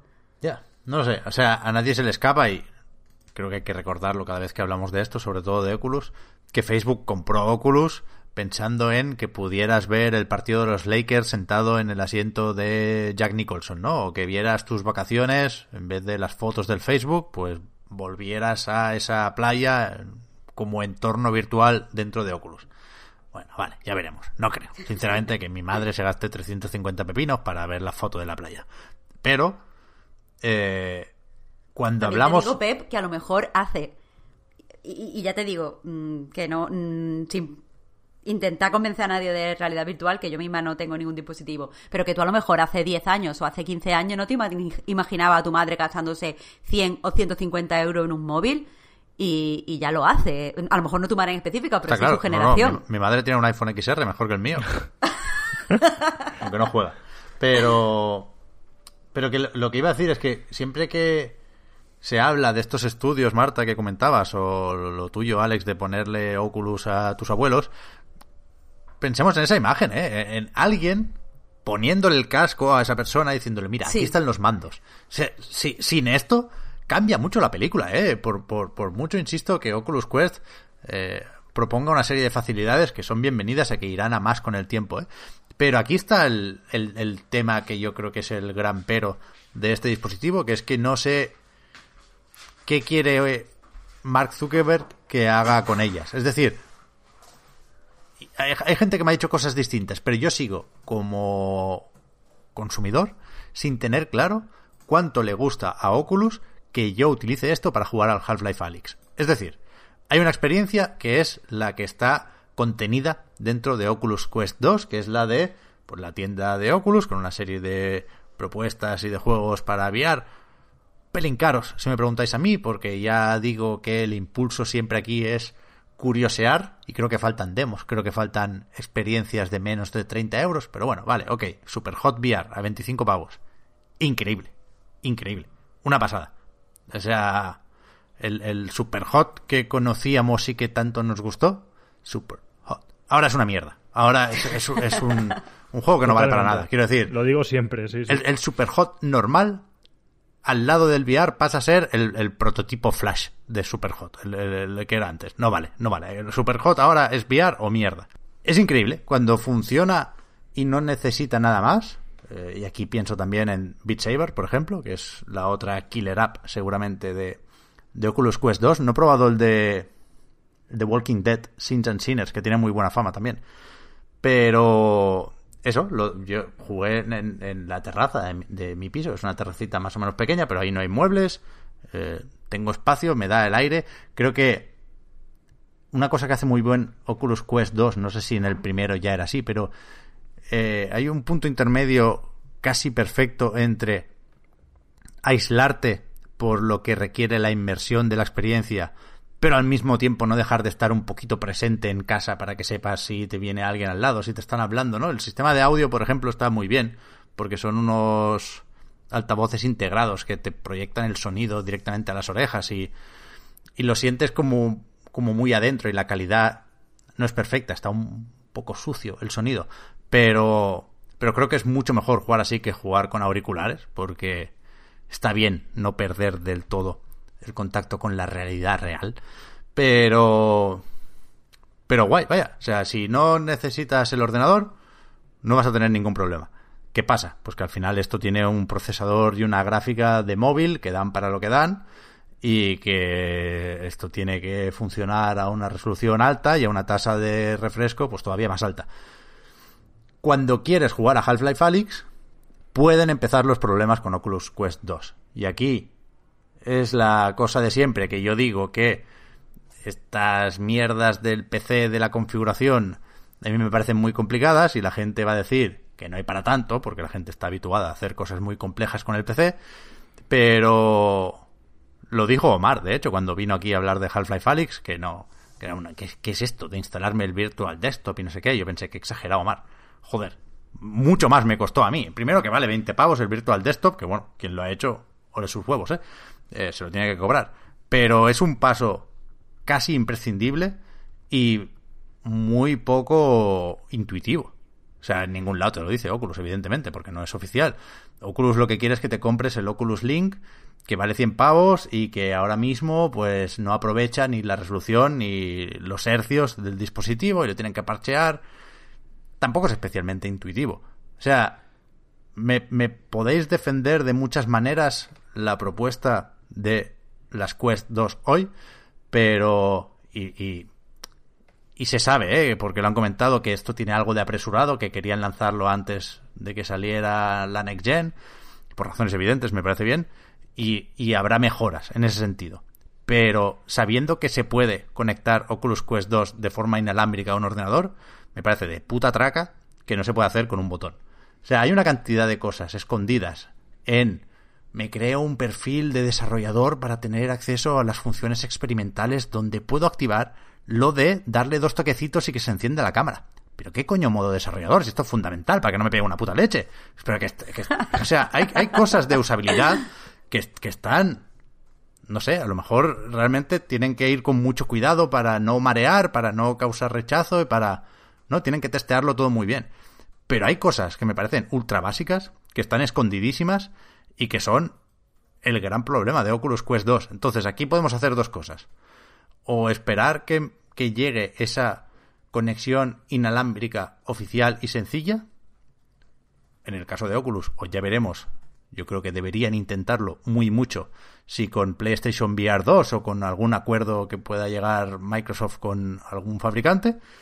O esperamos unos años y ya vemos cómo de rápido, efectivamente, Alex mejora la tecnología móvil. O sea, los teléfonos de hace un año no tienen nada que ver con, los de ahora. O sí, pero ya me entendéis, ¿no? Los Qualcomm y Snapdragon van como un tiro. Y, y que, pues eso, en cuatro años seguramente lo podremos mover casi todo en, en modo portátil. Una de dos. Pero ahora mismo hay ese escollo. Yo, y yo creo que es, es raro que siga ahí. Sabiendo que hay soluciones no oficiales, me sorprende mucho. O sea, mínimo ficha al tío que hace el Virtual Desktop. Y pague, págale tú ya los 20 euros esto para toda la vida. Sí. A ver, va a pasar, ¿eh? Yo estoy convencido de que va a pasar y, y tienes razón y lo conozco, o sea, quiero decir que, que, mucha de su estrategia está siendo un poco atropellada y están sacando cosas eh, al vuelo. Por ejemplo, en su momento la estrategia era tener las Oculus Rift, las normales, luego sacaron las Rift S, pero era cuando sacaron las Quest fue Rift S y Quest. Y te estaban vendiendo el mensaje de que la Rift S era para quien quisiera usar el PC y que las Quest para, para la gente que quisiera jugar en portátil pero de repente eh, desbloquean o, o, desarrollan o se les ocurre la opción de que, oye, y el propio cable USB de las gafas lo podemos usar para, para que te conectes al PC como, como si usaras las Rift y a tomar por culo las Rift y lo sacaron un poco sobre la marcha. Que por cierto, es verdad que el, el cable suyo es una burrada lo que cuesta, pero también tengo que decir, por si a alguien le interesa, que yo tengo un cable que cuesta 5 euros en Amazon o yo que sé, o entre 5 y 8 y el Alex va con eso. Pero bueno, y esto todo sin el Virtual Desktop. El Virtual Desktop es especialmente para el tema del remoto. Uh -huh. Y como digo, igual que metieron un poco corriendo el tema del Oculus Link cuando ni siquiera parecía que las gafas estuvieran pensadas para eso en su momento, no me extrañaría que metieran un poco cuando les venga bien el tema del Virtual Desktop eh, para jugar en remoto al PC y lo compren y lo que haga falta. O sea, está claro que les interesa y punto. Entonces lo van a lo van a acabar metiendo antes o después, pero es verdad que se nota un poco este rollo de... Era, era el momento, claramente era el momento ahora. Ya, ya, ya. O sea, que, que tengamos que, que, estar hablando todavía de peros, sabiendo lo fácil que es que la gente se eche para atrás con la realidad virtual, lo entiendo, ¿eh? porque es algo nuevo. Eh, hablamos de 350 euros como si fuera un regalo y los cojones, sigue siendo un buen dinero. Y súmale la Strap Elite y súmale eh, yo que sé, una power bank de estos por si quieres ganar batería adicional, porque si no, en dos horitas tienes que dejar de jugar al Alex. Sigue siendo dinero, ¿eh? Pero, y, y, y el miedo al mareo, que, que, que, sigue estando ahí y es razonable, a veces te mereas un poquitín en función del juego, en función del sistema de control, pero bueno, no creo que sea un gran problema ahora mismo para, para Oculus Quest 2 eso. No, pero, pero impone, Pep. Claro, por, por, eso, por eso, que hace falta muy poco para, para echarte atrás en la decisión de compra. Y, y, que haya que decir que no es tan fácil como debiera, ni tan cómodo como es casi todo lo demás en Quest 2, lo de conectar el dispositivo con el PC, me parece un error de cálculo brutal. Sí, a ver, el, problema que tiene esto es que lo damos por hecho como que tiene que estar, porque efectivamente alguien ha encontrado la forma de hacerlo, que es el desarrollador o la desarrolladora del, del Virtual Desktop, pero si ellos no lo tenían en sus planes, quiero decir, es como pedirle a la Play que te haga no sé qué, que lo haces tú hackeándola, ¿no? Está claro, está claro. Pero, pero entiendo que al final la tienda de Oculus tampoco está lo bastante surtida como para que te merezca la pena comprar esto sin perspectivas de jugar al Alex. O sea, sí, que, a ver, yo... Por, por, por, eso decía lo del público, ¿eh? También, porque ya veremos si se hace super mainstream. Pero ahora mismo, quien se compra un dispositivo de realidad virtual, en algún momento va a querer jugar al Alex. Y bien que hace, ¿eh? Porque es la hostia, by the way. sí, sí, sí, sí.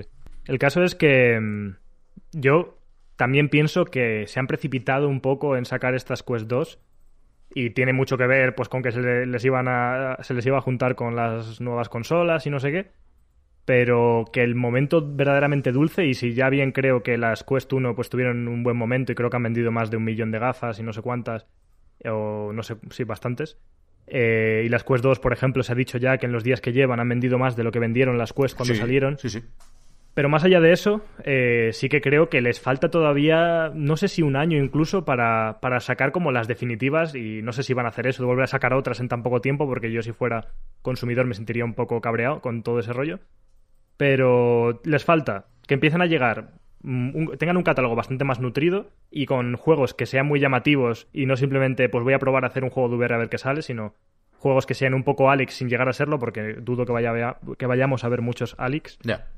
Y, eh, y cuando tengan ese catálogo un poco más nutrido y a lo mejor hubieran metido, como dices tú, el Virtual Desktop de forma súper intuitiva y a la vez, ¿sabes? Como le faltan tres o cuatro pasos para verlo, para verlas lanzado en el momento perfecto. Y, y estas, o sea, yo siento que, que el salto entre las uno, las Quest 1 y las 2 es un poco irrelevante ahora mismo y que no, no sé si ha- hacían falta para nada. O sea, creo que deberían haberse esperado un poco más y haber metido más mejoras y sacar las gafas en, en otro momento. Pero bueno, eh, tendrán sus prisas por sus motivos. Ya. Ya, igual podrían haber. O sea, la, la principal novedad son los 100 euros que te ahorras. Podrían haber rebajado las Quest Claro, 1. claro, o sea, te, te ahorras un dinero y bueno, pues sí, tiene más RAM, tiene más resolución, tiene mejor procesador, bla, bla, bla. Pero las, pero a la hora de la verdad, yo que trabajo con las dos, las Quest 1 son prácticamente lo mismo en el 80% de las cosas, con lo cual, por eso siento que no había tanta necesidad, o sea, que estoy de acuerdo en que podrían haber esperado un poquito y haber hecho las cosas un poquito mejor. Pero Mm. bueno, también creo que, como digo, van a sacar otras, si no en un año, en un año y medio dos, pero seguro. seguramente. Igual palman más pasta rebajando las Quest 1 que con todo el I más D, digamos que les permite sacar un producto más barato, ¿eh? que evidentemente, sea, aquí no esperéis acabados de aluminio ni ceramic shield, o sea, estos plastiquetes de la, de la peor clase. Pero bueno, insisto, creo que la prioridad era bajar el precio. Y me parece que eso lo ha hecho bien Facebook. Sí, a ver, como noticia, es bastante llamativo para cualquiera el que si alguien tenía un poco en el radar las gafas, que te digan, oye, que te saco unas mejores en todo, ¿no? Porque si el resumen rápido a lo mejor son pequeños detalles, pero el resumen rápido es que son mejores en todo y son más ligeras y son más baratas, ¿no? Pues obviamente como selling point es relativamente atractivo, sobre todo para alguien que se lo estuviera pensando y todavía no tenía del todo claro. Y el hecho de ver la novedad como, vale, pues en vez de las otras lo dudaba, pero es que estas son las nuevas y tienen más cosas y, y son más baratas, ¿no? Te digo desde un análisis súper vago y superficial que a lo mejor el comprador medio es el que hace, no te crees que hace mucho más. Sino, este es el cacharro nuevo, este es el bueno, el otro ya pasó de él y encima me lo están vendiendo más barato y con mejoras. Y entonces, pues sí, tiene un buen selling point, pero, pero creo que podían haber esperado perfectamente, teniendo en cuenta las diferencias que hay entre ambas, y haber dado un salto un poco más grande y ya metiendo ciertas cosas que sí que es verdad que ahora se sienten necesarias. Yo de todos modos estoy contento, ¿eh? Me- creía necesario recalcar ese pero porque me da rabia que esté ahí, pero pero yo estoy encantado, ¿eh? Ya digo, hay que hacer eh, los números cada uno en su casa, pero nunca ha sido tan fácil recomendar un dispositivo de radio virtual, creo yo. O sea, es que al final te plantas y dices PlayStation VR, que tiene el Astrobot a tope, pero la calidad del panel, o sea, está superadísimo y lo de los Move, pues ya ni te cuento. Y eh, miras hacia el otro lado y, y sí, yo quiero probar las Index, porque o las ¿cómo es? La- ahora la gente está a tope con Reverb G2 o algo así, Sí. Sí, que, sí, es- que tiene más definición, ¿no? Todavía o más resolución. sí. Pero es que te vas a, a los mil pavos ya, y aquí con 350, 400, a correr, vaya. Y te vas al cable obligado, que también Claro. parece que no, pero hay gente que no le trae nada de eso. Sí, sí. De todos modos, yo creo que además de todo esto, me parece interesante estos dispositivos, eh, mirando al futuro por cosas como la que hemos hablado con Marta de la accesibilidad o de cómo puede nuevas generaciones hacer uso de esta tecnología. Eh, bueno, que por cierto, hablando de eso, me acuerdo que fue, no sé si fue en el podcast de preguntitas, que yo lo estaba ahí escuchando y dije, hostia, eh, tengo que, menos mal que habéis dado la oportunidad de venir porque ahora sí que lo puedo comentar. Pero hablabais sobre cómo, los, cómo podían ser los nuevos bombazos del futuro y habláis mucho de este componente de la expresividad y de, de los jugadores jóvenes que lo que quieren en el Fortnite es hacer bailes más que pegar tiros. Y pensando en todas esas cosas, pienso en unas gafas de dentro de cinco años muchísimo más accesibles, eh, pequeñas, cómodas, baratas, lo que sea, y el hecho de que para expresividad la de la realidad virtual, no me jodas. O sea, es tu propio cuerpo moviéndose en el espacio y, y ahora también Facebook una de las cosas que quiere es apostar mucho por la experiencia social en VR, más allá de los propios juegos, porque tienen esta red social Horizon que, que sacarán antes o después y, y quieren potenciar eso y joder, pues desgraciadamente en los tiempos que, corremos, que corren ahora mismo eh, suena hasta interesante, ¿no? El, el reunirte en una especie de bar virtual si nos cae otro confinamiento. Ya ves. Pero bueno, más allá de todo eso, eh, me parece muy interesante eh, cómo para nuevas generaciones esto puede ser la hostia, porque para expresividad física y, y interactiva con gente que está lejos de ti es como lo más, eh, no puedes comparar un mando con esto. Y por otro lado, también me apetecía comentar que, que algo has dicho tú, Pep, que esto, aunque no lo has dicho muy optimista, pero es más allá que un dispositivo para jugar a juegos. Y eso hay que tenerlo en cuenta. Puede que no para el público masivo, pero, por ejemplo, abre eh, ciertos, ciertos campos súper interesantes, como puede ser el del modelado 3D, se me ocurre rápidamente, Hmm. que es un antes y un después eh, a la hora de crear pues assets o lo que quieras para incluso desarrollo de videojuegos. Nosotros vamos a hacer una introducción que uno de nuestros artistas está haciendo con una aplicación que se llama Quill, que es una especie de pues eso, aplicación para pintar, esculpir en 3D Sí. y eh, van a poder, la introducción del juego va a ser como una introducción animada hecha con ese recurso y que obviamente el interés que tiene es poder disfrutarla en, en 360 y, y en VR. Y es, una, es un asset que podemos utilizar para desarrollar. Y luego, ya no te digo, pues eso, cuando esté aún más mejorado y tal, que yo creo que puede haber un salto importante entre que un modelador 3D modele un objeto en Blender con un ratón o con una tableta o lo que sea, que rodear físicamente el objeto, manipularlo de una manera mucho más ágil. Y creo que puede ser interesante para el desarrollo de videojuegos. Y también está todo este campo de otro tipo de usos que parecen ahora un poco tontos, pero que a lo mejor, insisto, cuando sean aún más pulidas estas gafas pueden ser la hostia, como ir a un concierto de Billie Eilish en primera fila o yo qué sé, o irte a no sé dónde o trabajar a distancia o un curso de formación de tu trabajo mediante las gafas y tal, que es una tecnología que va más allá del propio videojuego y que cuando te las compras puede que el usuario medio ahora no lo vea así, pero creo que en el futuro también las vas a ver como un cacharro que sirve para muchas más cosas, que es lo que te pasa probablemente cuando te compras un PC y no una consola, que dices, vale, puedo mover muchos juegos guays, pero también me sirve para trabajar o para muchas más cosas. Sí, sin duda. Y, y, por supuesto no voy a decidir yo qué es lo que triunfa de la realidad virtual, pero estaba pensando en que hay también una, una, de las poquitas cosas gratis que hay en la tienda de Oculus, es una experiencia de Jurassic World, no sé si la has probado, Alex, que es... Mm, No, la verdad es que Básicamente es un, un, un, una peliculita, vaya, es una experiencia sobre raíles en la que acompañas a Blue, al velociraptor este de, de Jurassic World. Y se ve medio borroso, pero bueno, yo qué sé, son es una película, son los putos modelos, sale el, un tiranosaurio de Jurassic World, está súper bien hecho, súper espectacular. Me lo miro y digo, dame el Alix. O sea, me la pela. O sea, a mí no... Yo, pero sí, porque está estuviera... verdísimo, está súper verde, es una cosa que, que es súper naif y súper cutre y que la sacan pues porque, bueno, porque está hay claro, cierta... es, es, un anuncio para que, que vayas a ver la película después en una pantalla plana, pero que si, si estuviera trabajando en, en marketing de Facebook, diría, podría llegar a decir, sin después sentirme mal por las noches, que los videojuegos esperaban o estaban esperando la llegada de la realidad virtual y que la realidad virtual estaba esperando la llegada de los videojuegos, ¿sabes? Que es... O sea, lo, lo que ganan ambas cosas cuando se juntan, no... No se gana con ninguna otra... con ningún otro emparejamiento, ¿sabes? Está claro, pero no sé, ya te digo, es que... Igual no es la realidad que nos interesa cubrir aquí porque hablamos más de videojuegos y tal, pero sé que se están haciendo muchísimos, muchísimos proyectos de industria 4.0 claro. eh, trabajando con VR y que eso es una, es una herramienta más que, que, existe ahora mismo, una tecnología que se puede usar para, para muchas cosas y por ahí se le va a sacar partido. Y luego, incluso para cosas convencionales, entiendo que, insisto, todo esto puede cambiar según las gafas evolucionen. Pero ahora mismo, si te propongo ver una peli en las gafas, dices que me den por culo porque qué coñazo estar de, dentro de las gafas dos horas y media para ver, bueno, es una peli larga o dos horas. Eh, porque es incómodo, o sea, Netflix lo puedes ver en las gafas, pero para convertir tu salón en vez de una tele de 40 pulgadas, una tele de 100 pulgadas, y yo no lo haría. No. Pero cuando las gafas mejoren, las gafas sean más cómodas y a la vez surjan eh, proyectos pensados para ellas que sí que sean interesantes, yo también le veo mucho potencial para, yo qué sé, para cortos audiovisuales. Hay, de hecho, alguna página web que te puedes meter desde el navegador de Oculus para ver cortos y tal.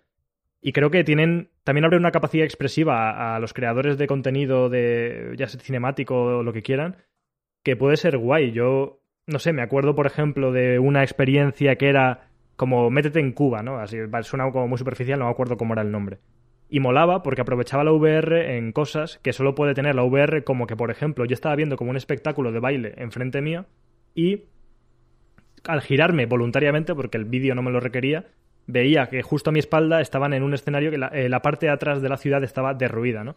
Y era una forma de meterte eh, súper superficialmente en el hecho de, pues mira lo que convive en este lugar, ¿no? Eh, el baile y la fiesta y, la ruina absoluta.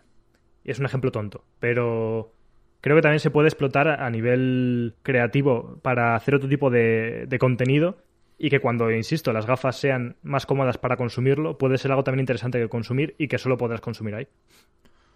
Sí, sí.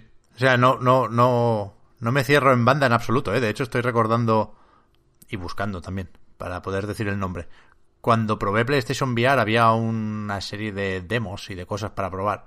Y una de las cosas que más me gustó era un corto, una película en VR. Creo que era un, un trozo de esa película. Que es una película de animación, evidentemente, que se llama Alumet. Y que está bastante guay. Bastante guay. Claro, si lo que pasa es que nos hace falta contenido de mucha calidad, contenido que sea avalado por toda crítica y que entonces pues te apetezca ver y que sepas que solo que ha sido diseñado para ser consumido en ese formato y que solo puedes tener en ese formato. Y si hay una película, por ejemplo, con un guion de la hostia y que de hecho utiliza el hecho de que el espectador esté en VR para eh, comunicarse con él o para hacer cosas que aporten a la historia, puede ser, puede ser interesante. De hecho, quiero recomendar, antes de que se me olvide, a ti y a quien quiera que tenga las gafas, que busque Wolves in the Walls, que creo que solo está a través de Oculus Store, pero lo conectas por cable o por lo que te apetezca, por el Virtual Desktop, y es un... no sé si llamarlo corto, porque es interactivo con elementos de videojuego, eh, que es gratuito y que está eh, basado en una, no sé si es un, en un cuento de Neil Gaiman, que es pues, que tiene muchos puntos en común, por ejemplo, con los mundos de Coraline y tal. Y es una experiencia súper entrañable eh, porque te relacionas con una niña pequeña que te ve como su, su amigo imaginario y puedes interactuar con ella, con, yo qué sé, desde pintando en la pared con ella, haciendo una foto con una Polaroid, y luego hay una historia detrás. Y que, bueno, es una historia de Neil Gaiman, que a quien le guste, pues está chula. Entonces, si hubiera mucho contenido de ese tipo y se supiera y las gafas estuvieran un poco más extendidas, más baratas y más cómodas, creo que puede llegar a haber un momento en un futuro no muy lejano en el cual ponerte cierto contenido de VR eh, como quien se pone Netflix te puede apetecer. Sí. Lo super último, que estamos rozando en mucho texto y sé que hay gente que es intransigente con esto de la VR, ¿eh? que no le entra y que pasa y que no la vamos a convencer. Ahora vamos con los juegos pero que no nos pillen por lo de Facebook, que es, que es verdad, que esto también hay que tenerlo en cuenta. Esto es un producto de Facebook que requiere, aunque se dijo en su momento que no, eh, lo dijo Palmer Lucky, que ya pinta poco aquí, eh, requiere una cuenta de Facebook. Sinceramente, yo no soy muy amigo de Facebook, pero no me supone un problema esto de la privacidad. A lo mejor soy menos cuidadoso con esto de lo que debería, ¿eh? No te digo yo que no. Pero, sinceramente, yo no dejaría de, si te interesa eh, este Quest 2, yo no dejaría de comprarlo por esto. Quiero decir, si te haces una cuenta falsa o, ni siquiera falsa, eh, específica de esto, Oculus Pep, no sé, no creo que esté pillado el nombre. Eh, imagino que te pueden espiarlo justo, no lo sé. Dicho queda. Sí, a ver, a mí tampoco me hace mucha gracia, pero lo intento ver como tú, de pues yo qué sé, como si me quiero comprar un juego en Steam y me tengo que hacer una cuenta de Steam. Claro. No es lo mismo y tiene otras implicaciones, pero hay gente que se puede hacer una cuenta específicamente para eso, sino que utilizar la suya personal y no debería haber problema. Sí, sí. Yo de hecho no uso la mía personal. ¿eh? Vamos con los juegos. Te toca a ti, Marta. ¿Por cuál quieres empezar? Que tienes dos, creo. Sí, pues voy a empezar porque puedo comentarlo un poco con, con Alex, que ha entrevistado a los creadores, con, con Memory, que es un juego español eh, para móviles y para PC que se lanzó, si no recuerdo mal, la semana pasada, a principios de la semana pasada. Así que si te parece bien, pues por ahí. A tope, sí, sí. Bueno, pues eso, como he dicho, es un, un juego para móviles. Es, se define, eh, o sea, los propios eh, desarrolladores lo anunciaban como un juego que se lee y una novela que, que se juega. Eh, en realidad la propuesta es muy, o sea, no, no es tan extraña como, como, suena, es muy similar a Devices Six, perdón, el, el juego de, de Simogol que sacaron antes de, de bueno, de sacar Sayonara Wild Heart y se convertirse en el mejor estudio ever. Ya lo era un poco, ¿eh? Ojo con el Device 6, que es buenísimo, buenísimo.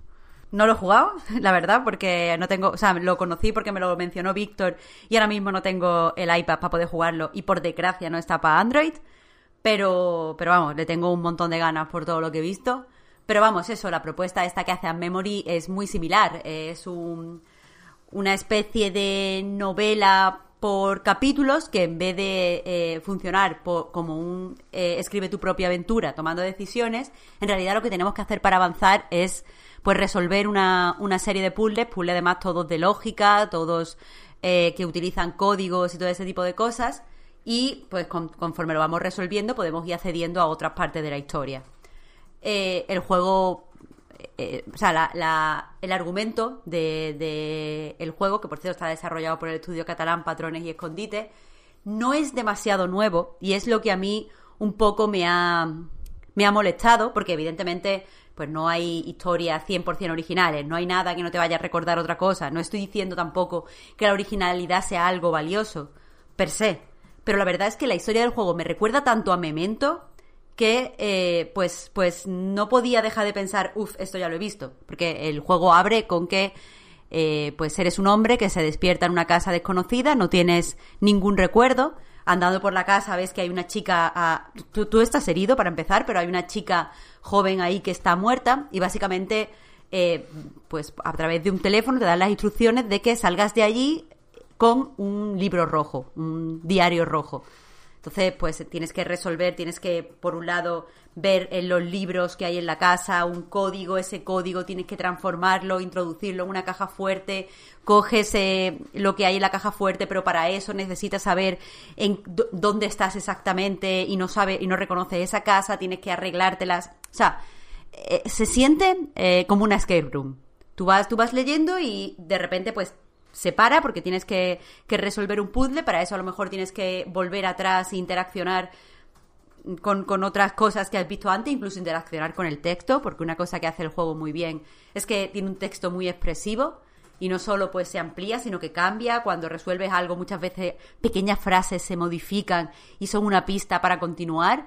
Y, y la, la, aunque ya digo, la historia no, no me ha terminado de convencer, porque también eso, el hombre cuando sale de ahí, sale en el primer eh, capítulo, eh, pues de repente se, se, relaciona, empieza una historia como de, de, venganza y él se empieza a hacer tatuaje y a tomar Polaroid para tener recuerdos. Como os digo, me, recuerda me recordaba demasiado a Memento, pero eh, la, la, experiencia de, de, escape room y los puzzles de lógica, en mi opinión, están realmente bien. No son eh, todos los sencillos, o sea, no son para todo el mundo, eh, porque yo al principio empecé a recomendárselo a, un montón de gente que sé que juega en móviles y bueno, se han encontrado que no, no les resulta sencillo trabajar con, códigos, pero eh, si, es algo que nos gusta, el juego es muy disfrutable, los puzzles están súper bien pensados. Y además, eh, y esto es algo que, a mí me gusta personalmente y que lo he comentado en otras ocasiones, es uno de estos juegos que tienes que jugar al lado con una libretita. Y eso me mola, porque, porque me da la sensación de que estoy investigando, me da la sensación de que lo que estoy resolviendo es mucho más complejo de lo que es y además requiere toda mi atención y me gusta ese, esa inmersión forzada por los puzzles. Por otro lado, igual que el texto es muy inmersivo y, va cambiando y muchas veces eh, pues mm, reacciona a lo que nosotros estamos haciendo, los elementos gráficos que, que tenemos en el juego funcionan muy bien, porque están llenos de secretos. Hay en cierto capítulo, no, no quiero revelar nada porque claro, la gracia está en los puzzles, pero en cierto capítulo me quedé atascada, me quedé bastante atascada y no, no sabía cómo continuar. Y resulta que durante todos los capítulos anteriores, pues en todo, en cierto momento encontrábamos como una especie de galería que te ilustraba eh, la, pues la, la escena o los objetos que habías estado utilizando sin ir más allá. Algunos objetos, de hecho, simplemente estaban ahí por la estética. Y no me había dado cuenta que en ciertos objetos podías tocar. O sea, podías hacer. Eh, tocar de forma táctil el objeto y podías ver otras cosas. Y ahí es donde estaba escondida la pista. Eh, no me pareció trampa, porque en ningún momento te habían dicho que tocara o que no tocara. De hecho, me pareció bastante, bastante. Eh, pues delistillo y me gustó mucho encontrarme con eso porque ya no me fiaba de nada y me gusta esa sensación. Y, eso, o sea, aprovechan mucho lo, poco que tienen. Eh, aparte es un juego que creo que todo el mundo rápidamente se hace con cómo jugar, si, si le gustan los códigos. Eh, por otro lado, eh, bueno, es un juego para móviles y una de las cosas que me, me sorprendía es que no parece un juego para móviles, dicho sin ningún tipo de desprecio de los juegos para móviles, pero creo que cuando se desarrolla para, para móviles se intenta que el jugador no necesite más que el móvil en la mano y pulsar, pero este juego necesita cascos porque hay muchísimas pistas que, se dan por voz. Necesitas eh, una libreta, como decía, para apuntar. De hecho, el propio juego te lo recomienda al principio. Entonces no es un típico juego que vayas a jugar en, un trayecto de metro. Es un juego que necesitas estar eh, en casa y probablemente sentado en un escritorio. Y cuando estás sentado en un escritorio no es demasiado cómodo tener el móvil en la mano. No sé, no he probado la versión en PC, pero... Eh, quizá es más, eh, funciona con, de una forma más orgánica.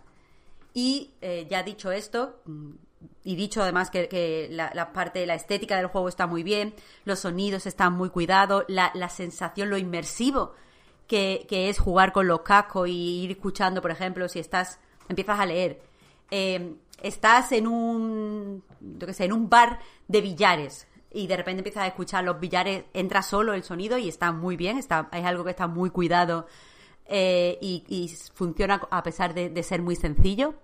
Una de las cosas que no me ha gustado del juego, eh, y no es como la historia, que simplemente no me ha convencido, sino algo que directamente no me ha gustado del juego, eh, es la ambientación. Porque uno de los motivos por los que le he intentado seguir la pista a este Memory, además de porque se ha desarrollado en España, claro, es porque uno de sus selling points era que eh, que el juego se ambienta en Barcelona durante los 90. O sea, no te dicen directamente Barcelona, te dicen una ciudad mediterránea eh, durante los años 90. Pero vamos, rápidamente es fácil darse cuenta de que habla de Barcelona y creo que en cierto momento lo ves en un objeto que pone Barcelona, no sé qué. Pero vaya, el caso es que eh, la estética y este, esta ambientación pretendida no casan en ningún momento. De hecho, le recomendé el juego a, Víctor porque me imaginé que le iba a gustar. Y una de las primeras cosas que me dijo es: No me creo que en Barcelona tengas una pistola o te lleven una pistola para ir armado, no sé qué. Y es cierto. Después, todos los personajes son eh, anglosajones y tienen nombres pues ingleses o americanos y tal. Los sitios a donde vas son tienen nombres ingleses, las fotos que ves de los personajes no parecen que vayan vestidos como de los 90. Yo eché ahí de menos un tipo chándal de yonki fluorescente. No está. Todo es muy cool y muy guay. Y de cierta forma me molesta. Igual que me molesta el hecho de tener que jugar con un tipo random cuando eh, la historia que te cuenta en realidad es, la de una, una, banda de chicas que son por un lado artistas performativas y por otro ladronas, que se llaman las Killer Kittens, y me parecen mucho más interesantes estas Killer Kittens que el novio de una chavala. no me gusta. O sea, me ha producido un cierto rechazo tener un persona, unos personajes muy guays y que lo que haga el juego es eh, matar a una mujer para que un tío quiera vengarla y tú tengas que jugar con el tío. Y no hablo aquí ya ni de machismo, ni de feminismo, ni más personajes femeninos. Estoy diciendo que hay unos personajes muy guays, que son artistas performativas, que, que mm, tiene cada una una actitud como muy pues llamativa y tengas que jugar con el novio de, una de ellas. No me gusta. Pero aún así, la experiencia en general es, es bastante, bastante, bastante positiva porque los puzzles están muy bien. Y al fin y al cabo, para lo que juegas es para pasarte estos puzzles. Además, hay una variedad de puzzles amplísima. Quiero decir, hay códigos que a mí es que me gustan en especial. Pero recuerdo un capítulo en el que cuando lo estás leyendo utiliza una serie de colores a la hora de... A ver qué pone, por ejemplo, ella lo pone en un color. Y hay varios, varios ellas en diferentes colores. Y al final lo que tienes que hacer es, a través de, o sea, usando la lógica, ver quién es, a quién representa cada uno de esos colores, qué es lo que ha dicho cada personaje y cuáles son las características de ese personaje. Y de repente ya reconoces a todas las, las miembros de las Killer Kittens. Me, me, pareció también un, un, puzzle muy, muy listo desde el punto de vista narrativo como desde el punto de vista del gameplay. Así que, eh, en general, recomiendo, recomiendo bastante a Memory. Es un juego además muy cortito. Aunque, o sea, dice la campaña de Kickstarter que iban a ser unas dos horas. A mí me ha durado cuatro horas, pero hay un momento en el que me atasqué gordo. Así que no es fiable mi, mi reseña en ese sentido. Y Alex, eh, quería empezar por Memory, pero como decía, tú has entrevistado a, los desarrolladores de Padrones y Escondites. Eso es. Y sobre, bueno, sobre el juego creo que ya has dicho todo lo interesante que se puede decir. Yo hablando con ellos, una cosa que les comenté y que, bueno, yo que sé, si alguien quiere escuchar el podcast de nivel oculto, pues ahí está. Pero que me, me da que pensar siempre con juegos como este eh, sobre el formato móvil y sobre los juegos que funcionan o no funcionan en móvil, cómo se pueden monetizar, etcétera. Tampoco me quiero enrollar en esto. Yo, en resumidas cuentas, eh, estoy muy a favor de un juego como este. Me parece un formato chulo. Me parece interesante y positivo que te obliguen a utilizar pequeños extras como lo que dices de ponte unos cascos, coge una libreta. Sé que puede ser incómodo, pero, pero cuando juego al juego y me dispongo a ello, mmm, me, me mola jugar con sus reglas y que eso les permita aprovechar algo más allá de lo que el propio móvil da. Hmm. Y, y, bueno, pues... voy, a, voy a cortaros aquí, perdonad, pero un, un, un, ni siquiera unas notas con el teclado. Un garabato puedes hacer fácilmente en el móvil, quiero decir. De sí, libreta sí, sí, puedes usar el móvil. Sí, bueno, yo de Eh, hecho... O sea, yo sí me imagino no, jugando no, esto no. en el tren con los auriculares y varias aplicaciones. A ver, no estoy del todo de acuerdo, Pep. Bueno, a no ser que, que tú seas muy ágil a la hora, por ejemplo, de recordar, pues, secuencia eh, de letras, porque muchas veces lo que pasa es tienes que introducir esta secuencia y sí, tú puedes hacer los garabatos en la app y la secuencia es esta, pero entonces tienes que estar dando para adelante y para atrás Vale, a, a la app y no sé si es cómodo, ¿eh? Hacerlo a la vez es más difícil, vale, ok.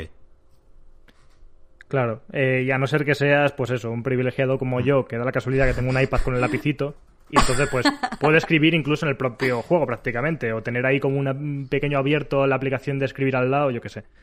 Pero bueno, más allá de eso, eh, sí que me, me mola y me parece interesante eso, de que vaya un poco más allá de lo que se espera del típico juego de móvil, y a la vez me da pena el pensar en si estos juegos premium de este tipo en móvil son rentables o no. Creo que me comentaron que el publisher les pidió también sacarlo en Steam y entonces pues lo sacan en Steam. Yo no me veo jugándolo en Steam, la verdad. No. Al ser algo que lees y tal y que está muy pensado para interfaz móvil, me apetece jugarlo como si me estuviera leyendo un libro y a la vez haciendo esos garabatos. Entonces, pues te da que pensar sobre eso. También una cosa curiosa es que les dije, ¿y no habéis pensado en todo el tema este del Apple Arcade ahora que, bueno, pues ya sabemos que no funciona muy allá, pero que sigue existiendo? Y me dijeron que, que por lo visto Apple no quiere meter juegos en el arcade que sean para adultos. Me quedé sorprendido con eso, no tenía ni idea. Y por lo visto, pues por ciertos contenidos que tiene este juego, no, no, no lo quieren, entre comillas, aunque les pareciera guay la idea, en, en su sistema de suscripción. Así que bueno. Pero vamos, en resumen, eh, me parece un juego muy guay. Creo que debería explotarse más las propiedades de los juegos móvil, móviles. Eh, yo mismo en su día empecé desarrollando un juego móvil que, bueno, acabó de aquella manera, pero que también me he interesado por el medio y creo que se pueden hacer cosas únicas aprovechándolo. Y es una pena, pues eso, que parezca, como siempre, que solo hay espacio para los free to plays y donde cosas como Apple Arcade parecía que proponía que, que se iban a poder hacer cosas distintas y juegos un poco más de autor dentro de un sistema de suscripción, pues luego resulta que no te dejan publicarlo. Pues la verdad que, que bajona, porque sí que es verdad que es un juego para disfrutar en, en tableta y que creo que mucha gente le daría una, una oportunidad si estuvieran en el Apple Arcade. Porque sí, el juego es premium, como tú dices, y, y no creo que. o sea, todo esto es suposición, no tengo ningún tipo de información, pero basado en lo que. en un artículo con el que conté, o sea, que escribí para Night, con el que estuve hablando con el desarrollador de Reventure, Javi Cepa, no funciona demasiado bien el modelo eh, premium y normalmente tienes que buscarte la vida de otras formas. Y como dices, esto no es un juego para PC, esto está pensado directamente para móviles, se nota en, en mil cosas, vaya.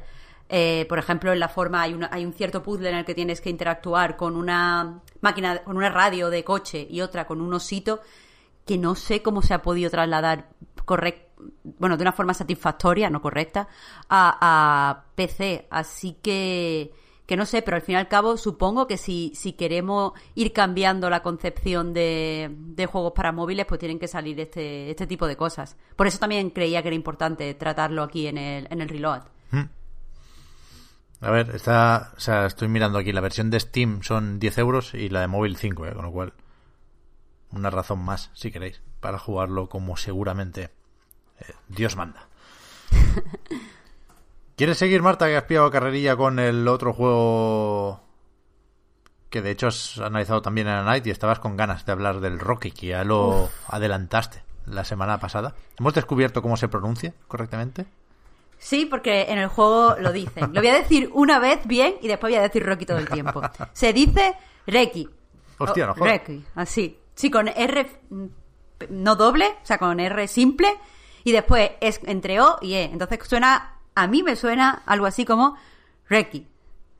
Ya está. Aquí, aquí he hecho ya el ridículo. No, se acabó. El Rocky. Rocky. El Rocky. El Rocky. Balboa. es que, a ver, joder. el- Bueno, y si vierais los nombres de los bichos que aparecen en el juego, sea como sea, a mí me, me ha encantado. No sé, la verdad, teniendo en cuenta que salió hace unos meses ya para PC, cómo ha podido pasar relativamente desapercibido, porque honestamente me ha parecido un juegazo que todo fan de, de los point and click debería estar jugando ya, en este, en este mismo momento. Eh, ¿de, qué va? Bueno, pues es una especie de, de cuento oscuro y tenebroso. Eh, está protagonizado por una, una chica joven, es todavía una niña, pero está empezando a ser, a ser adolescente, que, bueno, está una noche en casa con su hermano pequeño, que se llama Lars, ella se llama Tove, eh, y aparece, aparece un monstruo, el susodicho Rocky, de hecho, y se lleva al hermano.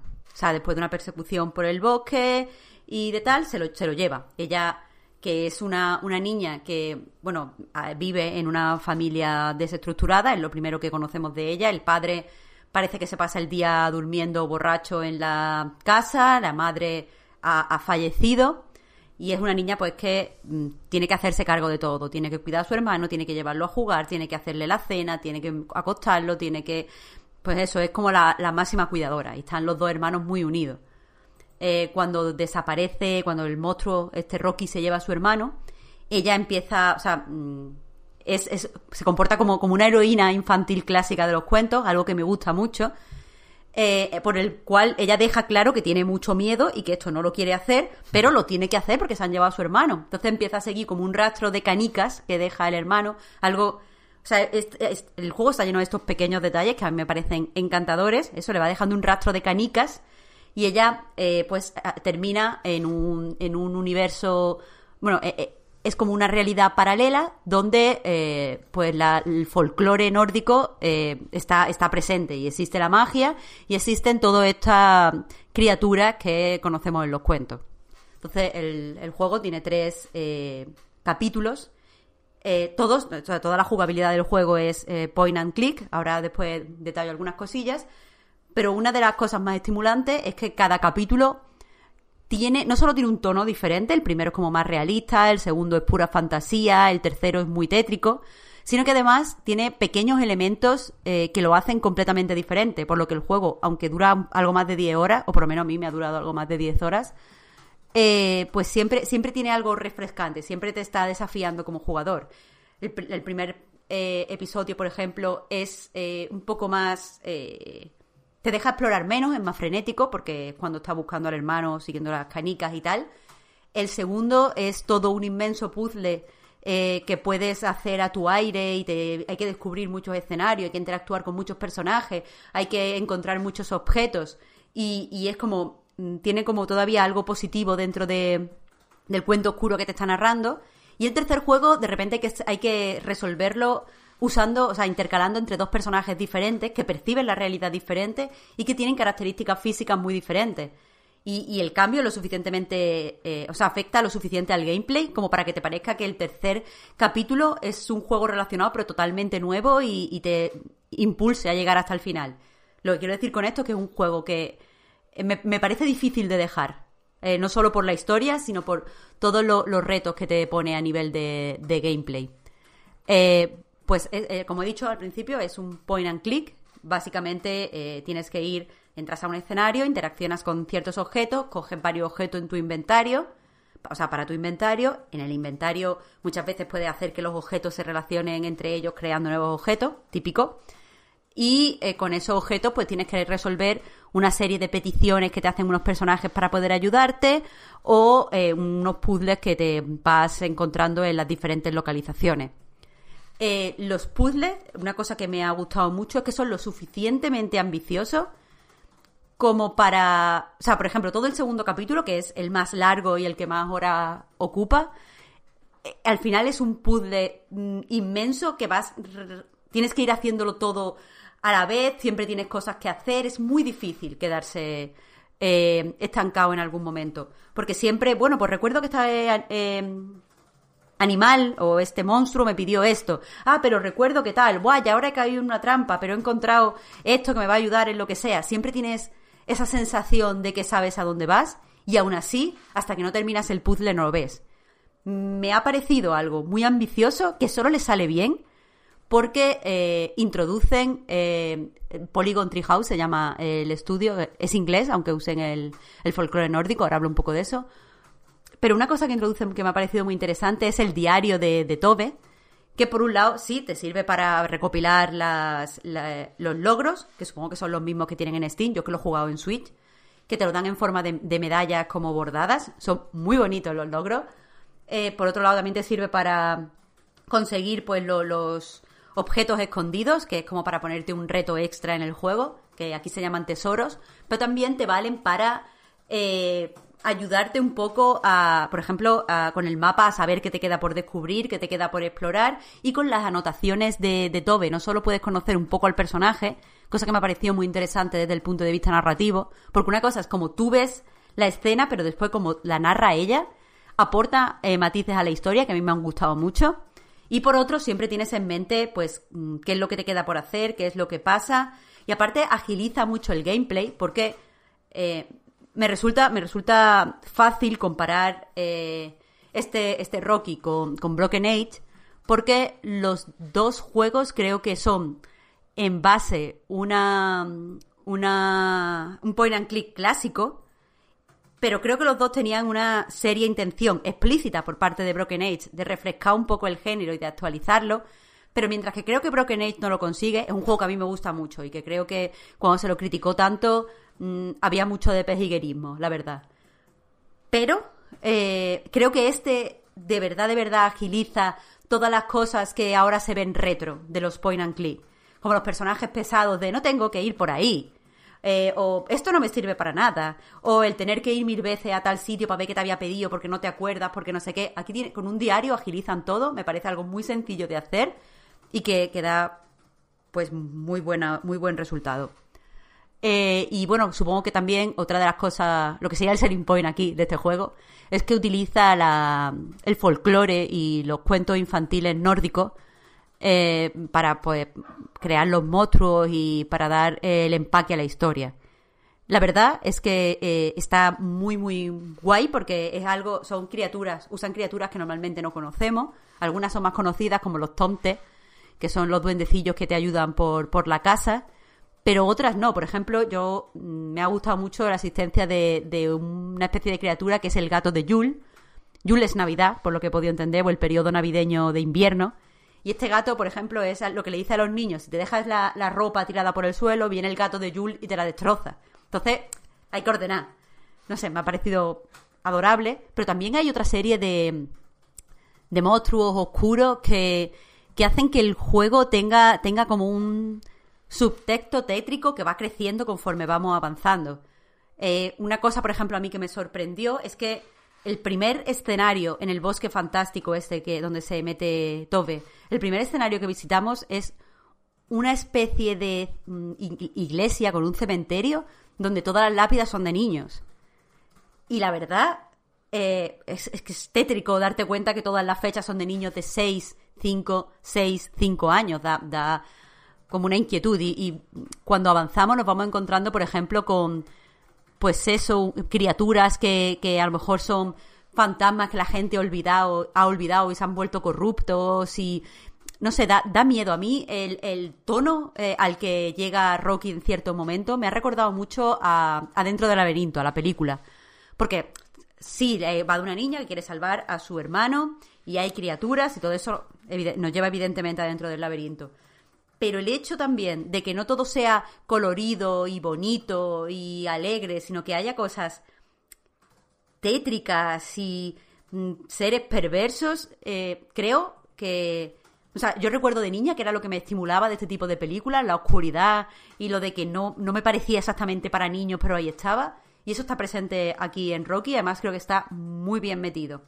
Y después también me gustaría hablar un poco de, de los temas, porque claro, siendo un point and click, la historia es muy importante. Tengo que decir también que eh, el juego no es de humor. O sea, no que no sea divertido ni la, la, la, pero quizá erróneamente, yo tengo asociado los point and click a cierta absurdez o, o cierto eh, humor sin sentido que aquí no está. Aquí todos los puzzles tienen lógica, las cosas que haces son no evidentes, porque muchas veces te cuesta encontrarlas, pero sí son soluciones ingeniosas que no, no es absurdo, no hay pollo con polea ni cosas de esas. Lo, lo que quiero decir con esto es que el juego eh, e- es narrativo y quiere tratar en serio unos temas y aquí en concreto eh, pues los temas centrales son la familia y una cosa que me ha parecido refrescante y que me ha chocado con respecto al resto de, de juegos que han tratado el mismo tema es que aquí el mensaje no es la familia es lo más importante la familia lo es todo y quiere a tu familia porque eh, aquí la, la villana y Tobe son personas que tienen relaciones complejas con su familia. Eh, como decía, la protagonista viene de una familia desestructurada, por mucho que era su hermano, mm, hay, negligencia por parte de- del padre y hay ciertos sentimientos de abandono que están presentes en la relación de, de la familia. Pero es que la, la mala, de, que se sabe desde el principio, no es un giro. Eh, para nada, lo sabes al, al principio del primer capítulo. La mala de- del juego, cuyo nombre no sé cómo se pronuncia, es una madre que haría todo lo que sea, todo lo que fuera por su hijo, y una mujer que ha sido despreciada por su familia. Y, y, eh, la, el tema central de, la historia, al fin y al cabo, trata sobre cómo se corrompen esto, cómo el amor puede corromperse, cómo el amor, el amor, incluso el amor de la hacia la familia no es incondicional. Y me ha parecido algo muy interesante porque a fin de cuentas este juego que se, ha, se ha anunciado y los desarrolladores han comentado varias veces que no recurre a la violencia y que es para todo el mundo. De hecho, es sencillo de jugar y puede ser uno de estos juegos para introducir a la gente a los videojuegos porque más allá de pensar mecánicamente y, fácil de controlar y tal, es muy fácil. Eh, me, me gusta que, que una- un niño o un preadolescente pueda jugar un juego que, que sea oscuro y que trate este tipo de, de cosas como no, no le debes todo a tu familia. La familia está bien si está compuesta por buenas personas que te quieren, pero si no está compuesta por buenas personas que te quieren, honestamente que le den por culo. Me parece interesante y refrescante. Así que, eh, pues desde aquí, jugad todos a, a Rocky en Switch. Me parece que va finísimo. Exce- o sea, excepto por un momento concreto que tuve un problema. Y un problema que solucioné en dos segundos, vaya. Con que tenía que, que. Estaba jugando en portátil y tenía que poner un objeto del inventario en una pequeña grieta. Y me costaba que detectara la grieta. O sea, que, poder interaccionar con la grieta. Más allá de eso, cero problemas con el juego en Switch. Es precioso. Porque no lo he dicho, pero eh, Polygon Treehouse es un estudio. eh, bueno, está, está en el Reino Unido, no me acuerdo exactamente en qué ciudad. Pero está compuesto por gente que se dedicaba sobre todo al arte y al diseño gráfico. Eh, y se nota en el juego. O sea, las animaciones son preciosas, preciosas. Todos los escenarios son muy bonitos. Eh, y es un juego muy agradable eh, en general a nivel visual. Así que mm, es que no, no sé cómo ha pasado desapercibido. Me parece un juegazo, honestamente. Y no sé, como que me parece el, el mejor point and click que he jugado en los últimos años. Así que hay que, hay que jugarlo. Ya ves, estaba mirando, me he quedado en Steam, ya que estaba con lo de las memory. Y la gente está encantadísima con el Rocky este. Luego Metacritic tampoco destaca muchísimo. Aunque bueno, si tiene más análisis positivos que otra cosa, ¿eh? 76. No está mal, no está mal. Pero sí que se habló poco. Yo no lo había escuchado ni visto en mi vida, ¿eh? no, no os voy a engañar. Pero, joder, el tráiler me pareció súper bonito. Jo, estoy, ¿por qué? ¿Qué, qué pegas le ponen en Metacritic? Me, me tienes intrigadísima. Veo mucho 9, mucho 10. Pero a ver qué le ponen. Eh, está Eh. Slant, que le ha dado por los haters. Ah, le ponen 4, eso va. baja mucho la media. Sí, después también tiene un 0. Ah, pero porque dice que no le que no le gusta los controles. Nah, pero le es iban de- mal los controles en PC. Eso es de usuario, eso no cuenta. Eso no cuenta. Ah, pues entonces eh, entonces está muy bien todas la- las notas menos Slan que le pone un 4 porque no le ha gustado la historia. Y no le ha gustado el, el diario, de verdad, ¿eh? Blog.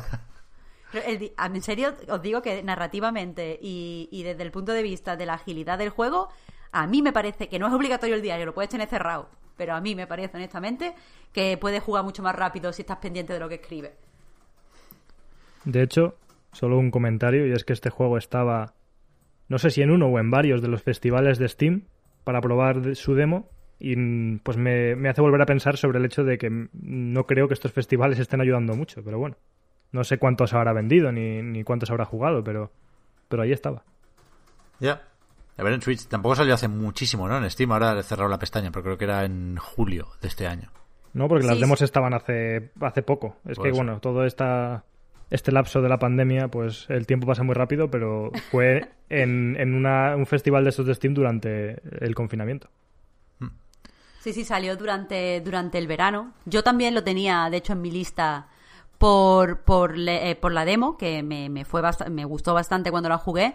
Pero vaya, lo- no lo he recordado hasta, hasta que ha salido en Switch y me ha sorprendido que, que no se hable más. Es que de verdad es de estos juegos que, que no entiendo no entiendo bien porque, porque no acaban de cuajar con la gente, porque visualmente me parece como que lo, lo- recuerdas el, el juego. No me parece que esté muy visto ni el arte ni los escenarios. Y además, joder, que siempre tiene uno la sensación de que hay ganas de point and click, ¿no? Que Es que, a ver, yo creo que es un género con el que mucho empezamos a introducirnos en videojuegos. Sí, sí, por eso. Como que se recuerda muchos títulos point and click con cariño y también cuando vuelves, eh, pues tú sabes, te das cuenta de que no, no es... Lo, joder, no sé cómo decir esto de una manera amable. Lo retrasado que estaba que estaba el, que, que está el género, o sea, lo, lo, lo gastado que se ha quedado en cierto en ciertas cuestiones. Y eh, yo creo que, que es una alegría que, que se sigan intentando hacer point and click, que intenten absorber pues los avances en narrativa o los avances en ritmo y en tono que se han hecho últimamente en los videojuegos. Estaba mirando ya, puestos a abrir pestañas, me cuesta poco. Estaba mirando si había salido alguna noticieta a última hora, algo, un pequeño rayo de luz desde el futuro, desde la nueva generación, y no. Con lo cual, si os, si os parece, aunque sea por aprovechar el Game Pass, si alguien quiere hacer eso el fin de semana, eh, puedo hablar de Scorchbringer, que eh, entiendo que es el típico juego que puede llegar a, gustar mucho. Es decir, que si no lo comentamos en algún momento, ahora me parece apropiado, porque si no, eh, no- no- nos pilla eso de las nuevas consolas. No quiero ser pesado, pero es que joder, va, a ser muy importante dentro de muy poquito. Eh, y, y está guay, me, me ha gustado. Esto es un roguelike también, como todo. De hecho, una de las dudas que tengo es si sería mejor como juego con pantallicas. Pero bueno, nunca lo sabremos. Es de Flying Oak Games, que es un nombre lo bastante malo para un estudio como para saber que no son angloparlantes, de hecho son franceses. Y, y no sé cuántos se habrán fijado en sus amiguetes del Dead Cells, porque una de las descripciones que he visto repetidas varias veces para este Scorchbringer, también el nombre del juego podría ser un poco más buscable, eh, es que es una mezcla entre Celeste y Dead Cells. Y no me parece mal, para empezar. Eh, ya digo, es un juego con mazmorras procedimentales, con un progreso que funciona a dos niveles dentro de la partida y en todas las partidas. Hay una progresión que se mantiene y una que se reinicia. Y en cualquier caso la gracia está en en los espadazos. Es un juego muy frenético que sobre todo se caracteriza en, el control porque cuando estás pegando espadazos flotas en el aire, ¿no? Y, y, puedes pasar mucho rato suspendido o suspendida. Controlas a una muchacha que se adentra en una especie de estructura, se llama el Calvario, que, que en algún momento determinado destruye la civilización, o sea, es como un pedrusco, como un tótem flotante que va lanzando rayos y destruyendo ciudades y representa que muchos años después de que las ciudades o las civilizaciones o las sociedades destruidas se adentraran al Calvario para ver de qué coño iba la cosa, pues muchos años después surgen nuevas civilizaciones y se entrenan a muchachas para que puedan luchar con el, con el Calvario. No parece que sea muy importante la historia. Eh, se cuenta sobre todo en una intro al principio y en, en diarios que te vas encontrando, como en disquets o en, mensajes en ordenadores. No parece que sea muy importante. Da para una ambientación así medio de monstruitos, medio de Roblox que no tiene una personalidad muy, muy marcada, pero sí tiene un pixel art muy bonito y muy bien resuelto. Es, es agradable de ver el juego. Y lo importante, ya digo, son los espadazos y el enlazar tajos de forma más o menos acrobática. Es el típico que es generoso con el jugador, que te permite trepar por las paredes, hacer dobles saltos, hacer tajos en el aire que se recargan cuando eh, te has cargado o has golpeado a un enemigo. Es muy de, de piruetas y de filigranas y se agradece un montón. Es el típico que primero esconde sus cartas y parece mucho más limitado de lo que acaba siendo porque tienes que desbloquear, por ejemplo, el multiplicador o el medidor de combo y eso hace que cuando no te golpean y cuando te das cierta prisita, pues consigues más gotas de sangre, que son básicamente las monedas que te sirven para comprar en, tiendas que vas encontrando ahí en, distintas estancias. Y, y acaba marcando el ritmo de una forma bastante guay. También es muy importante el contraataque. Hay, aparte del golpe normal y el golpe, digamos, el, el, dash con el que te propulsas hacia la dirección que tú quieras, hay un golpe fuerte que es ligeramente poco fiable porque tardas un poquitín de más, quizás. O sea, entiendo que es intencionado, ¿eh? Pero aún así, siendo todo lo demás tan generoso con el jugador, se me hace un pelín raro que sea un pelín menos fiable de lo que yo quisiera este tajo gordo. Pero bueno, en cualquier caso, sirve para devolver proyectiles y para aturdir a enemigos. Ahí eh, les aparece una exclamación encima cuando se están preparando para hacer el ataque tocho y entonces lo suyo es ir a por ellos es probable que tú estés en la otra punta de la estancia con lo cual tienes que darte prisita eh, y pegarles con ese golpe para aturdirlos y, hacerles más daño ¿no? está bastante bien todo lo que tiene que ver con, con la espada es más flojete en la parte del disparo con el gatillo derecho también tienes al principio una pistola, después puedes comprar escopetas, ametralladoras y láseres lo que haga falta. Y esto es fácil, por lo menos en mi caso, olvidarlo. O sea, es bastante efectivo, tiene poquita munición, pero se va recargando al pegar. Forma parte de la ecuación, claramente, pero al mismo tiempo es menos estimulante y está sí o sí en un segundo plano, ¿no? Y eso hace que las partidas se diferencien poco porque la espada siempre es la misma y, y esa arma que sí va cambiando y vas comprando en tiendas hace poquito por cambiar la partida. Con lo cual, aunque las estancias estén colocadas de una forma ligeramente distinta, aunque los enemigos vayan rotando hasta cierto punto, es un un roguelike menos sorprendente, por ejemplo, que Hades, sin duda, ¿no? Y, me sabe mal ir a un ejemplo tan injusto para todos los demás, pero es que esta semana he vuelto a Hades también. Y, y las primeras horas es un no parar de, de, descubrir cosas nuevas, ¿no? Y aquí también hay de eso, pero es menos efectivo y menos variado y, y menos profundo. Y eso hace que al, algunas veces, no todas, pero algunas veces cueste volver a empezar, porque sientes que esto ya lo acabas de hacer y que se diferencia muy poquitín de la última partida. Pero bueno, después vas desbloqueando algún ataque o alguna ventaja que, que te anima y, y, por supuesto está la recompensa de ver cómo llegas cada vez más lejos. Es moderadamente difícil al principio y te vas acostumbrando, te vas haciendo con las rutinas de ataque, vas estudiando los jefes. Es un juego que está bien hecho, vaya, en definitiva. Es un juego cumplidor y con... No sé si con cierta chispa, pero sí con, con mucha idea. Está guay. ya digo, ¿eh? es el típico que puede gustar mucho y que ineludible el tópico le viene muy bien al Game Pass. Porque yo la, la verdad es que no, no le había seguido la pista. Esto venía también, no sé si de un Kickstarter, pero seguro sí de un acceso anticipado. Es decir, yo lo vi en Steam el otro día. En las recomendaciones me decía, ha salido de Early Access. Y digo, hostia, pues tiene muy buena pinta, la verdad. El tráiler es, es, guay. Cuando pueda le, le echo un ojo. Y sin buscarlo, al día siguiente me lo encontré también en el Game Pass, entre las novedades. Y dije, coño, perfecto. Y le he hecho un par de tardes bien buenas, la verdad. Es un juego muy de, de mi cuerda. Y entiendo que de la cuerda de mucha gente de por aquí. Está guay. la verdad es que lo... Si ves un tráiler, es justo lo que te vas a encontrar, vaya.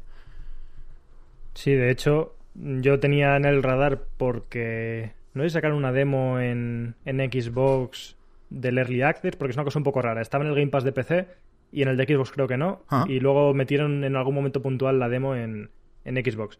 En cualquier caso lo probé y efectivamente es un juego que mola bastante, se siente muy bien, sobre todo eso, tiene como un control y un game feel bastante chulo. Y a mí todo lo que relacionen con Celeste me pierde, con lo cual le, dedicaré tiempo, sobre todo más aún, como dices, estando en el Game Pass, y lo único que no me gusta a mí del todo, porque no soy muy fan de los roguelike, es precisamente eso, que, que también me habría gustado más que hubiera sido más de pantallitas, como dices. Sí, sí, yo creo que ahí se hubieran obligado a, a sacarle más partido a las mecánicas y a... No sé si la respuesta para todo es la variedad, pero sí que... A mí me cansa un poco que un juego solo avance subiendo la dificultad, ¿sabes? Porque es fácil que, te enfades con algunas de las trampas que necesita hacer para eso. Es decir, hay enemigos en concreto que, que me resultan molestos. Porque creo que no son divertidos, creo que van en contra de las mecánicas del juego. Porque, ya digo, igual es que yo no juego bien, ¿eh? Porque uso poco la pistola, puede ser. Pero lo normal es estar cerca de los enemigos, porque les estás pegando con una puta espada. Y además es cortita. Son, son, son pequeñitos los elementos gráficos del juego, ¿no? Tanto la protagonista como su espada. Y, y la mayor parte del tiempo estás pegado a enemigos. Y con los masillas, o los minions, digamos, eso es guay porque no son una amenaza, a no ser que te distraigas. Pero los jefes finales o los mid bosses, hay una serie de o sea, para abrir la puerta del jefe final de cada zona tienes que cargarte antes, tienes que encontrar su sala y, y cargarte al mid boss. Está guay. Esa, esa llave. Pero... Eh, algunos avisan poco cuando van a lanzar sus proyectiles, ¿sabes? Y, y como está pegado a él, porque, insisto, le está pegando espadazos, pues no puede reaccionar y tener que jugar de forma conservadora y alejarte un poco a la mínima que ves que brilla o que tiembla va en contra del ritmo del juego. Y eso creo que con pantallas los desarrolladores lo hubieran visto más claramente. Pero bueno, mm, manías mías también, ¿eh? Le pegas un escopetazo y Santas Pascuas. Pero pero está guay, mínimo mínimo mínimo probarlo y probarlo durante un ratito hasta que desbloqueas te diría que el multiplicador y la furia, por ejemplo, que es el ataque especial que se va cargando y que hace un efecto muy muy samurai molón. Eh, yo creo que, es, que se puede probar, se puede probar. Y quizás ya está. Ya digo, he jugado un poco al Goner. Estoy rodeado de juegos difíciles últimamente. El Goner es muy difícil, el 2. El 1 ya lo era, el Goner 2 es muy loco. Tengo muchas ganas de ver qué dice Víctor, me gustó mucho su análisis lo de que dijera que es más Goner y por lo tanto el primer juego menos Goner. Pero es verdad que es más Goner, porque es verdad que, que crea un mundo y que hace cosas muy pequeñitas pero muy guays dentro de ese mundo, como lo de que puedas asomar la cabeza cuando entras a un nivel, sales de un gusano y en vez de regurgitarte, primero asomas la cabeza. Y ahí ya puedes empezar a disparar a los putos bichos. Y me, me gusta mucho esa sensación de empezar a disparar cuando asomas. Quiero hablar con Víctor de esto. Y quiero hablar también del, del Disc Room. Así que estoy ya pensando en el programa de la semana que viene. No sé tú qué vas a tener para entonces, Marta, o si hay alguna cosa más que comentar en el de hoy, ¿eh? Todavía no, no hemos parado de grabar. Tú también, Alex, puedes decir lo, lo, lo que te haya quedado pendiente. Yo es que de hecho le he comentado a Marta justo antes de empezar que normalmente sí que suelo estar pendiente de jugar cosas de más o menos actualidad, pero me puse a jugar al Song of Horror, que de hecho, quien no sea Patreon, hay una pildorita de Night de Marta que es maravillosa sobre ese juego. Y eh, porque en teoría tendría que haber salido ahora en consolas, pero justo lo retrasaron. Anunciaron hace poco que lo retrasaban. Y como yo estaba esperando para jugarlo en consola y no pude, y me apetecía mucho, pues me puse a jugar a ese juego, entre comillas, viejo, porque tampoco es que tenga nada de viejo. Y, y no, no, estoy jugando a nada ahora mismo que sea de, de actualidad, la verdad. Pues yo, por mi parte, estoy jugando a Ring of Pain, en mi mente Ring of Fire todo el tiempo, así que... el Ring no... Fit, también conocido.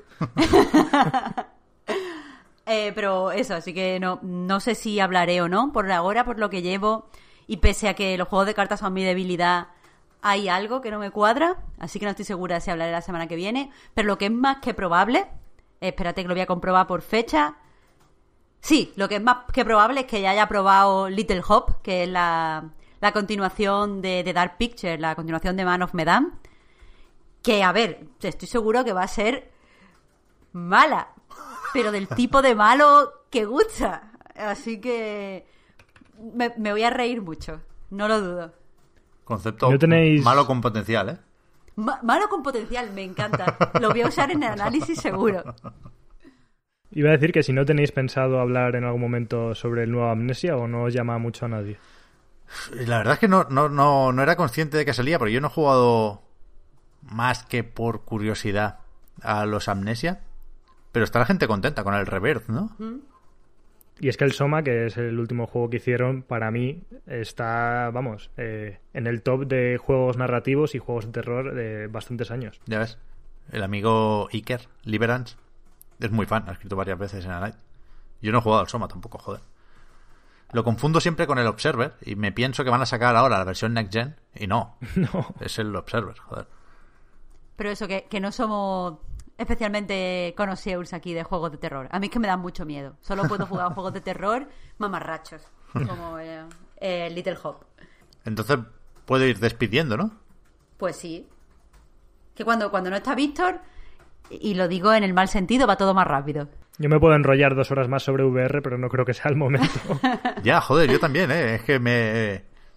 Creo que, que a mí me ha faltado hablar de, de, las virtudes, pero bueno, prefiero hacerlo apoyado en los juegos, que al final son lo que dan sentido a esta tecnología. Y quiero jugar más al Alex, ¿eh? Porque lo jugué por las risas más que otra cosa. Algo estaba mal configurado en el Virtual Desktop porque ayer me lo puse y temblaba más de la cuenta, no sé qué pasaba ahí. Y al, principio del juego tengo la sensación de que te quieren quitar de encima o quieren que te quites tú de encima la tontería de la realidad virtual, ¿no? Y, y, te ponen justo al principio aquello que hemos visto todos de dibujar la polla con el rotulador en la ventana. Y tengo la sensación de que cuando ya eh, hayas hecho todas estas paridas, el juego se va a poner en serio con la historia. Y esa es la parte que me interesa, evidentemente. Te lo confirmo. Fantástico. Así que de aquí sí que paso a lo de recordar que el podcast Reload, igual que a nightgames.com, son proyectos que se mantienen gracias a vuestras generosas aportaciones. Patreon.com barra a night reload para más información. Y los patrons tenéis ahora un ratito más de podcast en la prórroga. ¿Te puedes quedar tú, Alex, o qué? Si voy al baño. Hombre, claro. Ahora hay tiempo para, para, todo eso, para el café y demás, mientras suena la musiquita. Eh, con el resto. Gracias también por seguirnos y ayudarnos a mejorar. Faltaría más. Nos volvemos a encontrar la semana que viene. Que toca Twitch, ¿no, Marta? En principio. En principio sí. No sé si Sí, sí. lo de Víctor nos trastoca estos planes? Se lo iremos preguntando durante la No, semana. no, a, a priori, por lo que yo he hablado con él, seguimos adelante con los planes. Vale, vale, vale. Gente, gracias a todo el mundo. Gracias también a Alex y a Marta por haber estado aquí. Muchas Muchas gracias, a ti. Pep. Hasta la próxima. Chao, chao. Hasta la próxima. Chao.